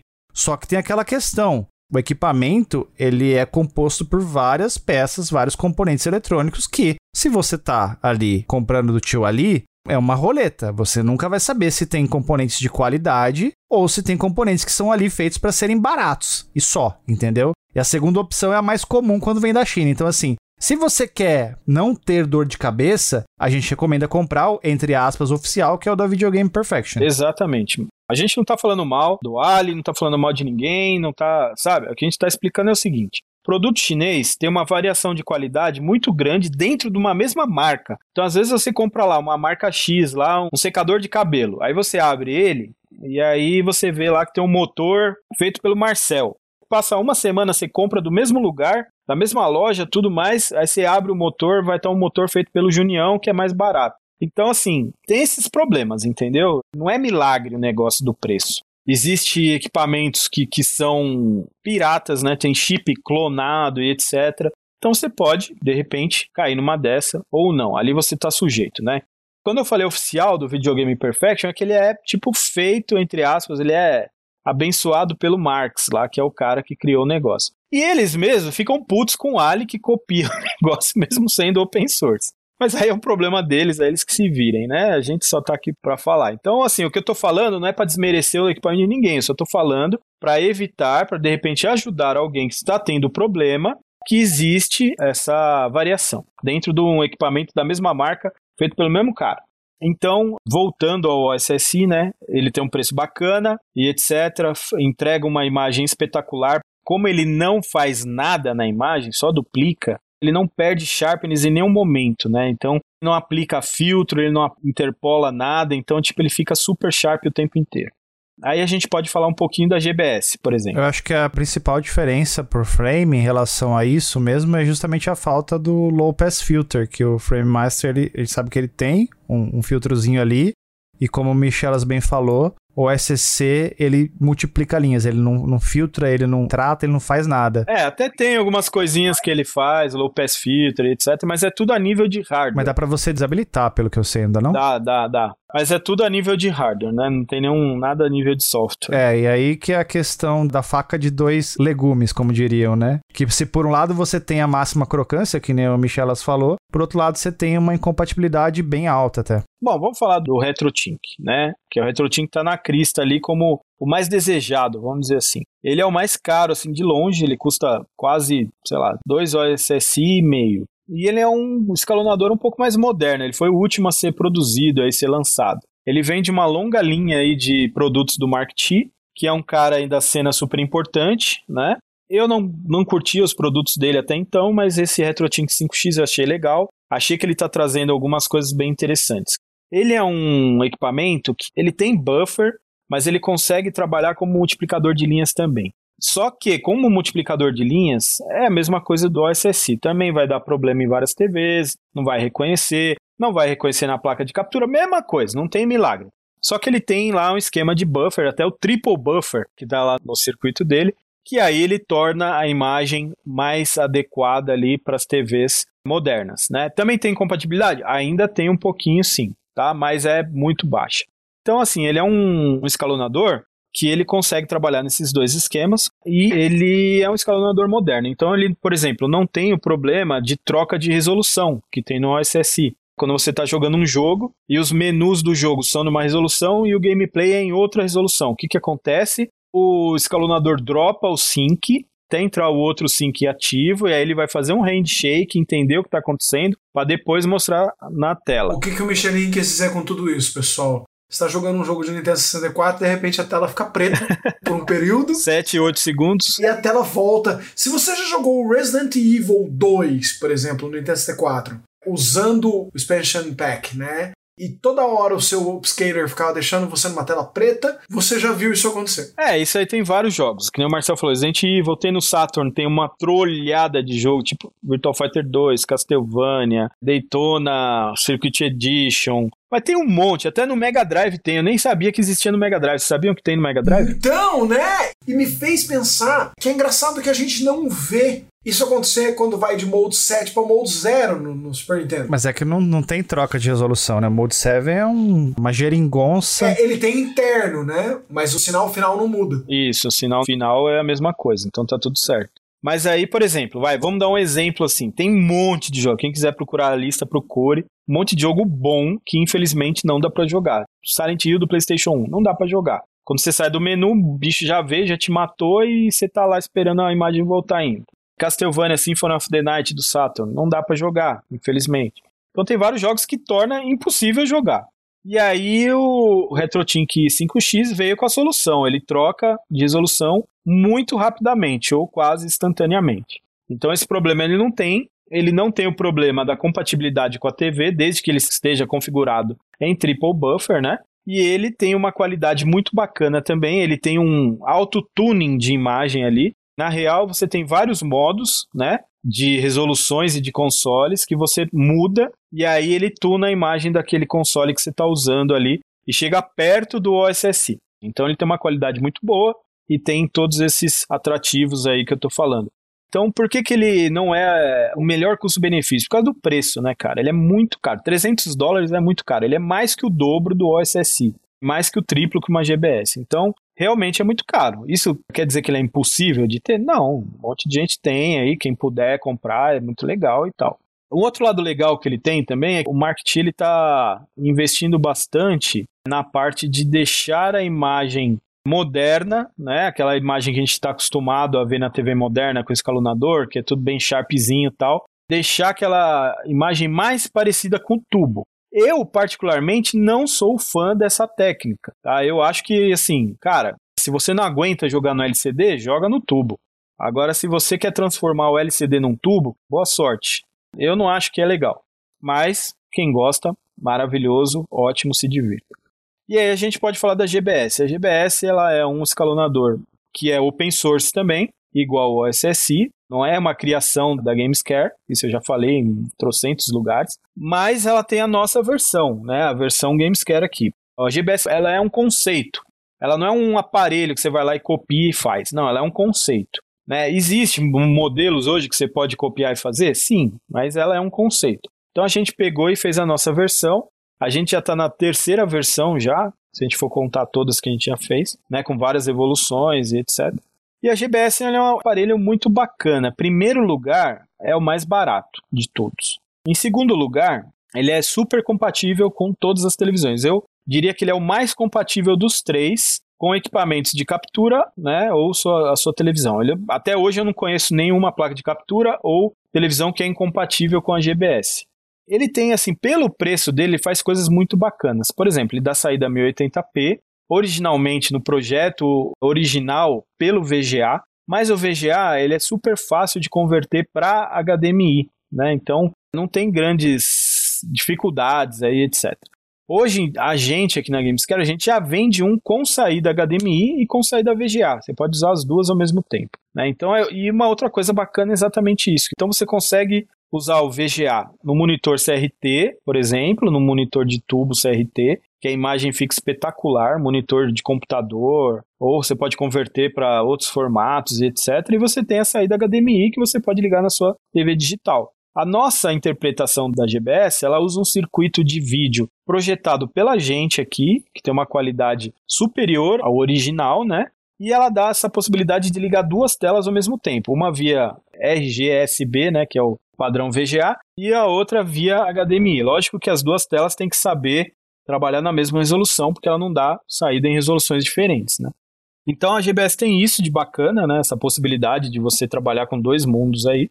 Ela dá saída 1080p, que é muito bacana, e ela faz uma parada que só o RetroTink 5X faria também, que é o downscaling, que é você pegar e fazer o inverso do upscaling. Você faz a resolução menor do que a entrada, né? Então você consegue pegar fontes de 480i que a gente já comentou aqui os problemas de flickering, blá blá blá, etc. E 480p e baixar essa resolução para 240p e de repente usá-lo numa TV de CRT, né? Para aquele cara super entusiasta, tá? Isso é uma coisa para um cara super entusiasta, um cara que tem TV de tubo em casa e ele quer jogar os jogos modernos nele na TV de tubo. Tamanha é a apreciação dele por TV de tubo. Então, com a GBS ele consegue fazer isso também. Acho que é isso, né? De escalonadores, acho que não estou esquecendo de nada. Assim, é um basicão dos três, tá? A GBS, como é que ela funciona? Ela tem um buffer, né? Então ela prepara cada frame, mas ela é muito rápida. Ela tem menos de dois frames de lag. Então, assim, é super rápida. Não vai influenciar seu gameplay. Se eu não me engano, acho que é 18 milissegundos, sei lá, um negócio assim. Cara, a gente fala um frame, velho. É um frame. É, praticamente um frame. Um frame é imperceptível mesmo. O pessoal até fala que um frame é zero, zero lag, né? Até três frames é zero lag. Eu tenho aqui uma tela, literalmente uma do lado da outra, uma tela do jeito que o Michelin falou, de computador antigo, uma, um monitor de tubo de PC antigo, do lado da tela da TV de tubo normal aqui de consumidor. A TV de tubo, ela tem zero lag e a GBS tá com um frame. Eu não consigo ver a diferença, olhando uma do lado da outra. Você não vai conseguir distinguir 16 milissegundos. É, muito rápido mesmo. Ah, e a GBS também, como é muito mais moderna aí do que o OSSI, do que o Frame Master, ela também tem a troca de resolução automática, tem todos esses bônus que esses equipamentos mais modernos têm também. E na minha opinião, ela não tem a melhor imagem, mas ela tem o melhor custo-benefício de longe. E então, dependendo aí do, do setup que você quer montar, a GBS é o melhor custo-benefício hoje para você montar. Então agora aqui nas nossas pautinhas aqui, teria monitores profissionais, que a gente já deu uma pincelada. Que são monitores profissionais? São monitores com uma qualidade assim extraordinária, né? Monitores CRTs e também existem monitores modernos, né? Mas a gente se direciona mais para os CRTs uma qualidade muito grande. Eram, eram equipamentos profissionais que custavam dezenas de milhares de dólares, existe. E hoje em dia o pessoal usa para jogar videogame Há uns anos atrás até dava para comprar, eu tinha, o Junião ainda tem até hoje, Marcel acho que não tem, né, Marcel? Não, eu não tenho nenhum PVM, nenhuma BVM, eu não tenho nenhum monitor profissional de nenhuma espécie. Eu não tenho nenhuma nem CRT, por causa exatamente da questão do espaço. Sim, sim. Mas os monitores eram absolutamente espetaculares. É, são espetaculares, mas tem aqueles mesmos problemas. Falta de equipamento, equipamento quebrado, equipamento com defeito, ninguém mais quer consertar isso aí, ninguém sabe consertar isso aqui porque são equipamentos de extrema precisão, então não é qualquer cara que conserta isso aqui. Hoje são mega caros. Para mim, por exemplo, sem chance. Já tive, mas não tenho mais. Eu tenho lá na oficina um, porque eu uso de referência, né? Se eu precisar, eu tenho ele lá, mas sem chance. Para mim já era. Então esses são os monitores aí, né? Eles aceitam RGB direto, tal, a qualidade deles é muito legal e muito desejados por colecionadores e jogadores de videogame retrô, né?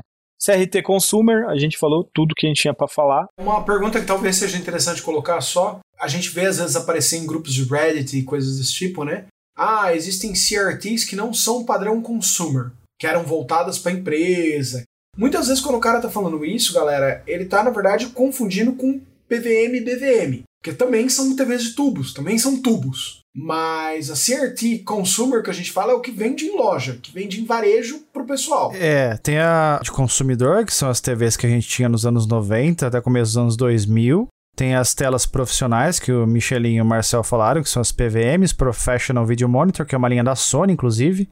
Assim como as BVMs, que são telas de broadcast, que são telas de referência, elas eram usadas em emissoras de televisão. Então, para você, para o diretor de TV ali, ter a exata noção da imagem de retorno perfeita que a, a arte ali está sendo produzida naquele estúdio naquele momento. E aí tem um meio do caminho entre a TV de consumidor e a TV profissional, que seria as PVMs BVMs, que também é da Sony, que eu já vi esse termo sendo usado algumas vezes, que são as telas prosumer, que seria uma tela que não é nem profissional e nem de consumidor, tá no meio do caminho. Seria para um consumidor exigente, vamos dizer assim. Que é hoje essas telas super cobiçadas pelo pessoal dos videogames antigos, que é a tal da famigerada Sony Vega, aquelas linhas específicas, né? É, da... essas daí tem algumas linhas bem específicas. A XBR, se eu não me engano, da Sony nos Estados Unidos. Mas essas TVs saíram mais no Japão. E elas eram assim um, quase uma PVM mesmo. Né? E existe por aí, e o pessoal confunde até com PVM, mas não é. Tipo a metade do caminho ali. né? Metade do caminho, exato. Era uma TV profissional mais amigável ali para o cara usar em casa. Mas uma outra opção muito bacana que a gente tem hoje também são os emuladores e FPGAs. Então, quando o cara quer ligar na TV digital, fala assim: ah, eu quero nem saber, quero ligar aqui, vou ligar meu emuladorzão aqui já era. Ótimo, legal, maravilhoso, jogue, é isso aí. E tem os FPGAs também, que a gente já fez um podcast falando sobre os FPGAs, então se você não sabe ainda, vai lá, dá uma escutadinha, depois volta aqui, tá? Não perca o futuro quando você virar um Gerigasmo do Pocket, que um dia o Marcel vai conseguir comprar um. Esse Marcel, ele é consumista, né? Ele é, mas eu não posso culpá-lo. Todos somos, né? É. Existem fenômenos estranhos no nosso meio, que é assim, a galera tava batendo na minha cabeça. Ah, você quer o Pocket? Você viu o Pocket saiu? Tem gente que tá com o Pocket em mãos. E você consegue comprar dos caras no eBay. Falei, velho, o dia que eu pagar 6 mil a 8 mil reais num portátil FPGA, você pode atirar na minha nuca. Olha lá, hein? Tava gravado. Tá gravado. Quero que fique gravado aqui. Anotado, né, Junião?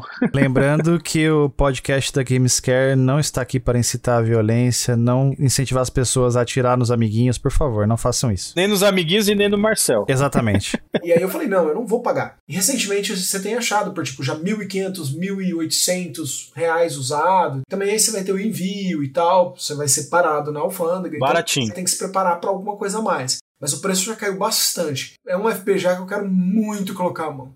Embora o Junião insiste comigo que eu preciso de um Mister primeiro.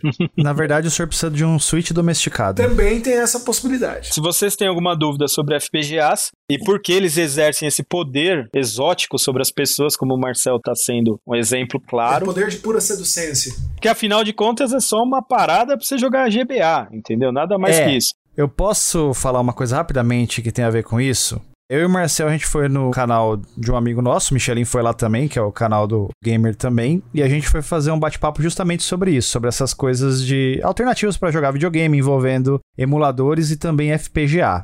Basicamente, a gente tava lá para ter uma conversa pouco técnica envolvendo isso que o Michelin tá falando, que é a questão de jogar videogame. Ora bolas, o que que o Raspberry Pi faz? Bota o joguinho na tela com o controle para você jogar. O que que o Mr. FPGA faz? A mesma coisa. O que que o Analog Mega faz? O que que o Super NT faz? Isso também. Só que assim, a gente ficou o tempo todo eu, principalmente, se vocês tiverem a curiosidade de ver a live, vocês podem ir lá ver no canal Gamer também. Eu falei muito isso várias vezes. Falei: olha, a gente sabe que a abordagem é diferente, que o ponto de partida é diferente, são coisas diferentes. A questão do FPGA trabalha de uma forma, a questão da emulação por software trabalha de outra forma, mas no final das contas, no ponto de chegada, você tem basicamente o mesmo resultado. Que é isso que o Michelin está dizendo. Que para jogar videogame, não importa muito. Se você tem as coisas bem configuradinhas certinho, você vai ter basicamente um resultado satisfatório de um lado ou de outro. Só que aí vem o pessoal lá, já recebeu um monte de comentário, o pessoal reclamando que a gente não explicou direito, que tem a questão dos ciclos perfeitos, que o único que faz isso é o FPGA e blá blá blá blá blá blá blá. Só que as pessoas têm que entender é o seguinte: a gente não estava na proposta de fazer um bate-papo super técnico e explicar tintim por tintim essas questões. Se você quiser coisas muito bem específicas, eu recomendo, mais uma vez aqui, o podcast do RGB Inside, que tem muita informação técnica para quem quer mergulhar e afundar nessa coisa toda. O que a gente estava dizendo lá é que, para quem quer jogar, não importa, cara. Entendeu? Não importa. O Raspberry vai deixar você feliz do mesmo jeito que o Mr. FPGA também vai. Só que o pessoal que é xiita, o pessoal que já foi picado pela picadinha do mosquito do FPGA, os caras endoida. Eles não admitem colocar na mesma moeda uma emulação de software, ainda que seja uma emulação decente e muito bem redondinha, perto do FPGA. Para eles são coisas totalmente assim diferentes e distintas e tem um abismo de diferença.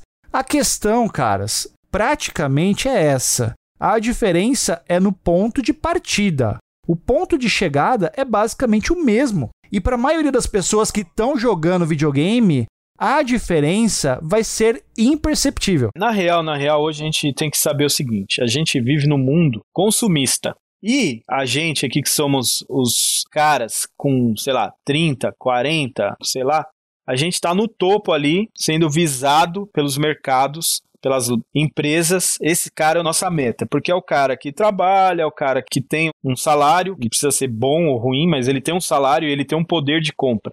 É, a gente está vivendo esse mundo dos videogames retrô. Então imagina que seja assim, ó. Eu vou lá, compro o Mega Drive, compro meia dúzia de jogos. Ah, tá certo aqui, já tem meu Mega Drive, já tenho meia dúzia de jogos, tenho um controle, tá tudo certo. Acabou. A minha vida retrô acabou, vai ser isso aqui. Não, a gente está com fome de comprar, a gente tem sede de comprar, né? Então a gente é consumista, a gente quer adquirir coisas relacionadas às coisas que a gente ama. Uma das coisas que a gente ama é videogames retrô. Então tem empresas que faturam muito alto com isso. Por exemplo, a Analog. Aqui é os caras aí que fazem os FPGAs. São equipamentos ótimos, lindos, maravilhosos, perfeitos. A gente tem que entender que o pessoal enfeita o negócio o máximo possível para você sair e comprar uma parada dessa. Porque veja bem, vamos supor que você já tem o seu Meguinha na TVzinha de tubo lá, rodando lindamente. O que vai fazer você gastar 3, 4 mil reais num FPGA? É exatamente isso, aquela vaidade, aquela coisa, vontade de comprar, vontade de consumir e aí cria uma necessidade de você ter um equipamento desse. O Marcel foi muito claro, desculpa te usar como exemplo, Marcel. Ele tá louco para comprar o Analog Pocket, como se ele nunca tivesse jogado GBA na vida, fosse um console novo, não é, Marcel? É isso que você sente? Eu quero muito ver aquela telinha, embora eu tive o GBA na época, então aquela telinha não vai ser uma novidade total para mim, mas eu quero ver é até engraçado. Eu expliquei para a Loi todas as voltas que foram necessárias com a tecnologia da tela para eles conseguirem dar a mesma impressão que você tinha com a tela verde oliva do Game Boy quando ela foi lançada. Criar o efeito dot matrix numa tela que tem milhares de vezes a resolução da tela original. Aí ela falou assim: então deixa eu ver. A gente pegou toda essa tecnologia para você ter o resultado de uma tela ruim da sua infância.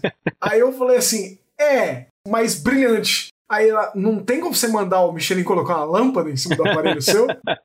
Aí eu falei assim, tem! Detalhe, o senhor tem o Game Boy Player também, né? Não, eu tenho um GBC, dois GBAs, dois DSs, um 3DS padrão, um 3DS New 3DS menor e um New 3DS maior. O senhor não precisa de equipamentos para jogar Game Boy. Fora o Game Boy Player, fora um Super Game Boy. Ou seja, eu tenho absolutamente nenhuma razão para querer isso mas eu quero. Porque aquela tela é linda. Então, é a força do consumismo te pegando, cara. Até porque se a gente entrar nesse papo do que a gente precisa e o que a gente não precisa, a gente tá ferrado, porque a gente vai ficar com meia dúzia de itens em casa. Então, assim, existe isso. A Analog, ela consegue, de uma maneira magistral, capturar o interesse das pessoas. Então, a pessoa vai, nossa, saiu Super NT, meu Deus do céu, precisa... Como se o cara nunca tivesse jogado Super Nintendo na vida. Então parece que é um console novo, mas na, na real não é. Só que eles conseguem capturar esse sentimento, essa vontade de consumir com uma coisa que vai te trazer a mesma coisa que você já tem em casa. O que o Junião falou é um ponto chave. O Junião falou do Raspberry Pi. Hoje um Raspberry Pi está custando quase o preço de um Mister FPGA por causa da falta de semicondutores no mundo. Mas cara, você tem um megão na sua casa? Tenho. A não ser que você tenha a ideia igual a do Marcel de que o Mega do análogo é melhor que o Mega original. O melhor Mega Drive da Terra. Isso é melhor que o Mega Drive original? É melhor do que o Mega Drive original. Eu não sei como, mas para mim é impossível, né? Então, se você já tem o Mega Drive original, cara, nenhum equipamento vai ter o ciclo mais perfeito, a melhor reprodução de nada do que o próprio Mega Drive. Mas isso quer dizer que o FPGA é ruim, que não. Não, não é isso que eu quero dizer. O que o Junião falou é perfeito. São meios diferentes para chegar no mesmo lugar. Essa é a real. Eu tenho um FPGA, tenho, tenho um Mr. FPGA. Foi um dos primeiros a comprar, porque eu queria jogar X68000 com todas as minhas forças. Porque eu não posso ter um X68000 de verdade. Mas saiu o core dele? Então, saiu, mas ainda não está funcionando direito. Já faz 15 anos que eu comprei o Mr. FPGA e estou esperando ainda. Mas um dia vai sair. Agora, se eu falar assim para você, ah, eu comprei o Mr. FPGA porque eu quero jogar Mega Drive. Esquece. Quero jogar Super Nintendo, eu vou no meu Super Nintendo, pego meu Super Nintendo real na mão, pego o cartuchinho, coloco lá, ligo no controlinho original e jogo. Para mim, essa é metade ou mais da metade da graça de jogar um game retrô. Para mim, eu gosto de ter o hardware, eu gosto de ter a caixinha do hardware quando eu posso, eu gosto de ter o cartuchinho, colocar o cartuchinho lá que nem eu fazia quando era moleque e jogar. Agora, para coisas que o Mister, por exemplo, roda o core do X68000, de um monte de placa de arcade, pô, é legal, porque isso são coisas difíceis de você ter, né? Então faz sentido para mim. Agora, coisa para mim que é Mega Drive, custa, sei lá, 200 conto, eu vou comprar um Mister que custa 5 mil conto? Não vou. Vou jogar no meu Meguinha mesmo, com toda a qualidade ali que me satisfaz, que eu gosto, e pronto. Isso é uma percepção de cada um, Michelin. Já escutei isso várias vezes de várias pessoas. O cara fala que o ato de trocar o cartucho faz parte da experiência. Então, o cara nem quer um Everdrive. Ele quer ter um Mega Drive com aqueles cartuchos que ele quer jogar e ter a experiência de tirar e colocar outro, que faz parte da coisa. Eu concordo que faz parte, tanto que quando a gente. Tudo bem, eu sempre falo isso, a gente tá na pandemia, a gente não tem feito mais. Mas antigamente a gente levava os videogames antigos pro pessoal jogar, para as crianças, nos eventos e tal. Eu fiz muito evento isso daí, o Marcel foi em alguns comigo e tudo. E é importante para quem tá conhecendo aquilo ter essa experiência de tirar um cartucho, colocar o outro, é importante. Pra gente que passou a vida inteira fazendo isso, talvez não. Mas é uma coisa totalmente particular. Tem gente que vai falar que não, que é importante sim trocar o cartucho, e por isso essa pessoa não quer ter um Everdrive. Eu não, eu sou daqueles que eu quero ter um Everdrive enfincado no meu videogame, sempre nunca tirar ele com a biblioteca inteira para que eu entre no menu e consiga escolher o jogo que eu quero e acabou. Mas eu respeito muito quem fala que não quer isso, que quer ter essa sensação de tirar um cartucho e colocar o outro. É, a gente não tá falando que isso é errado ou isso é certo. Eu mesmo prefiro jogar o meu console real, mas eu tenho FPGA também. Por quê? Porque eu sou um puta consumista sem vergonha. Eu sou também, né? O que eu posso comprar, eu vou lá e compro. Nós somos e provavelmente quem tá ouvindo também é. Então, assim, não estamos apontando o dedo e nem nada, mas se você quer escutar um pouco mais as nossas teorias sobre FPGA, volta uns episódios aí, escuta aí, tá? Espero que traga diversão para vocês também. Então é isso, nosso papo de hoje é esse. A gente queria dar essa pincelada, pincelada. Não falamos de tudo, não falamos de todas as possibilidades, não nos aprofundamos em nada, só quisemos dar uma pincelada do mundo analógico versus mundo digital. Então não é a melhor maneira de jogar, não é ah, o que, que é o melhor, não, o que, que é mais bonito, não. Até porque isso é da percepção de cada um. Eu, por exemplo, eu gosto da imagem digital no videogame original, no escalonador, na TV digital. Eu gosto, eu acho bacana, acho bonito. Ah, mas você é louco, no CRT. Cara, a minha opinião é essa, ponto final. Então é isso. Opinião é que nem bunda, cada um tem a sua. Então a gente está falando de analógico versus digital, por isso que a gente não entrou muito em TV de tubo, TVs profissionais, CRT, etc. Certo? Perfeito, Perfeito. É, é, isso aí. Particularmente gosto dos dois, gosto da imagem no tubo e gosto da imagem no vídeo moderno também. Essa é a beleza. Tudo que é bom, você vai gostar, lógico. Exatamente. Mas você não vai falar assim, ah, um é muito melhor que o outro. Não, tudo é bom, tudo é legal, importa se divertir. Perfeito, tem que saber as possibilidades, saber que existem as possibilidades e saber aproveitar aquilo que você tem ou que você quer ter ou que você conseguiu ter. Se você é o Marcel, que tem tudo. É, eu não posso reclamar, não. A gente brinca com o Marcel, com o Marcel é burguês, tudo. Mas eu não posso reclamar, não, que eu tenho bastante coisa também, eu tenho é, muitas possibilidades. Hoje, né, é, fazendo o minicastle já, a, ajuda aí, Marcel. Nove anos a gente... Oito para nove anos, né? Pra isso. Aí, depois de todos esses anos, eu consegui ter equipamentos legais para gravar, né, captar áudio, para capturar videogame, ter scaler, eu tenho uma mesa de som aqui, tenho tela de tubo, tenho escalonador, tem uma estrutura aqui, eu tenho um Uma set... Ferrari. Ferrari não, mas tem o setup aqui. Não, ele tem no OutRun. Enfim, eu consigo fazer bom uso disso e aproveitar. Nem sempre foi assim. Eu já tive. Lembra no, os primeiros vídeos que eu e o Marcel gravava? A gente usava emulador, a gente não tinha absolutamente nada. A gente captava o áudio com um microfone que vinha para calibrar o, o home theater que eu tinha bem antigo, que era um, uma bolinha assim que ele captava o som ambiente. A gente descobriu que funcionava para gravar, a gente começou a gravar naquilo. Então, assim, eu acho que tudo é uma questão de evolução também. Vão com calma, planejem bem o setup de vocês, saibam aproveitar os mundos que vocês têm em casa, seja digital, seja analógico, emulador. O importante é se divertir, curtir os videogames, jogar videogame. E a gente sempre fala isso e a gente sabe que num momento tão assim complicado da sociedade que a gente está vivendo, onde as pessoas querem matar umas às outras por causa de nada, a gente sempre encoraja menos treta, menos violência, menos briga, menos xingar no Twitter e aproveitem mais os seus joguinhos, né? E a mensagem final, assim, só para lembrar, quando eu fiz esse vídeo aí que a gente falou, que é o vídeo mais assistido, que tava explicando alguma coisa sobre ligar videogames antigos em TVs modernas, eu fui muito atacado por pessoas que diziam que o modo correto era jogar numa TV de tubo, como se eu fosse um cara que tava ali para fazer uma propaganda anti-tubo. E nunca foi o caso. Eu sempre tive tubo, tenho até hoje, acho legal pra caramba. A questão é, os tubos ocupam espaço e não são eternos, eles vão acabar. Então é importante a gente ter alternativas, saber quais são elas e aproveitar da melhor forma possível. Perfeito. É isso, então acho que a gente chegou no final de mais um podcast. Espero que tenha sido bom aí para vocês que estão ouvindo o podcast. Mais uma vez, obrigado pela audiência de vocês. A gente faz isso com muito amor e muito carinho para vocês escutarem aí essa meia dúzia de fãs que a gente tem por aí.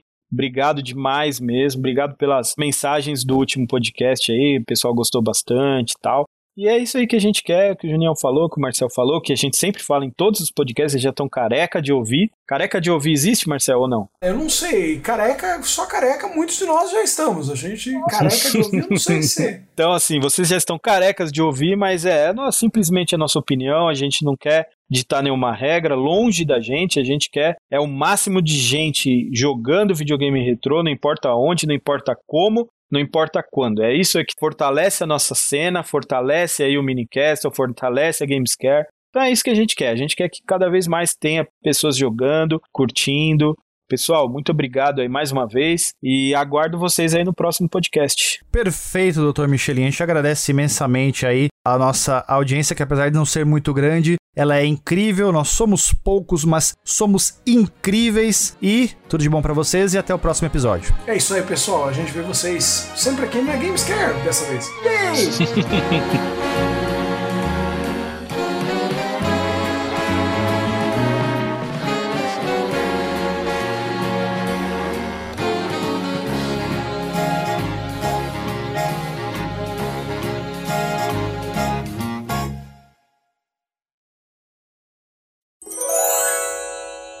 Momento pausa para a fofura.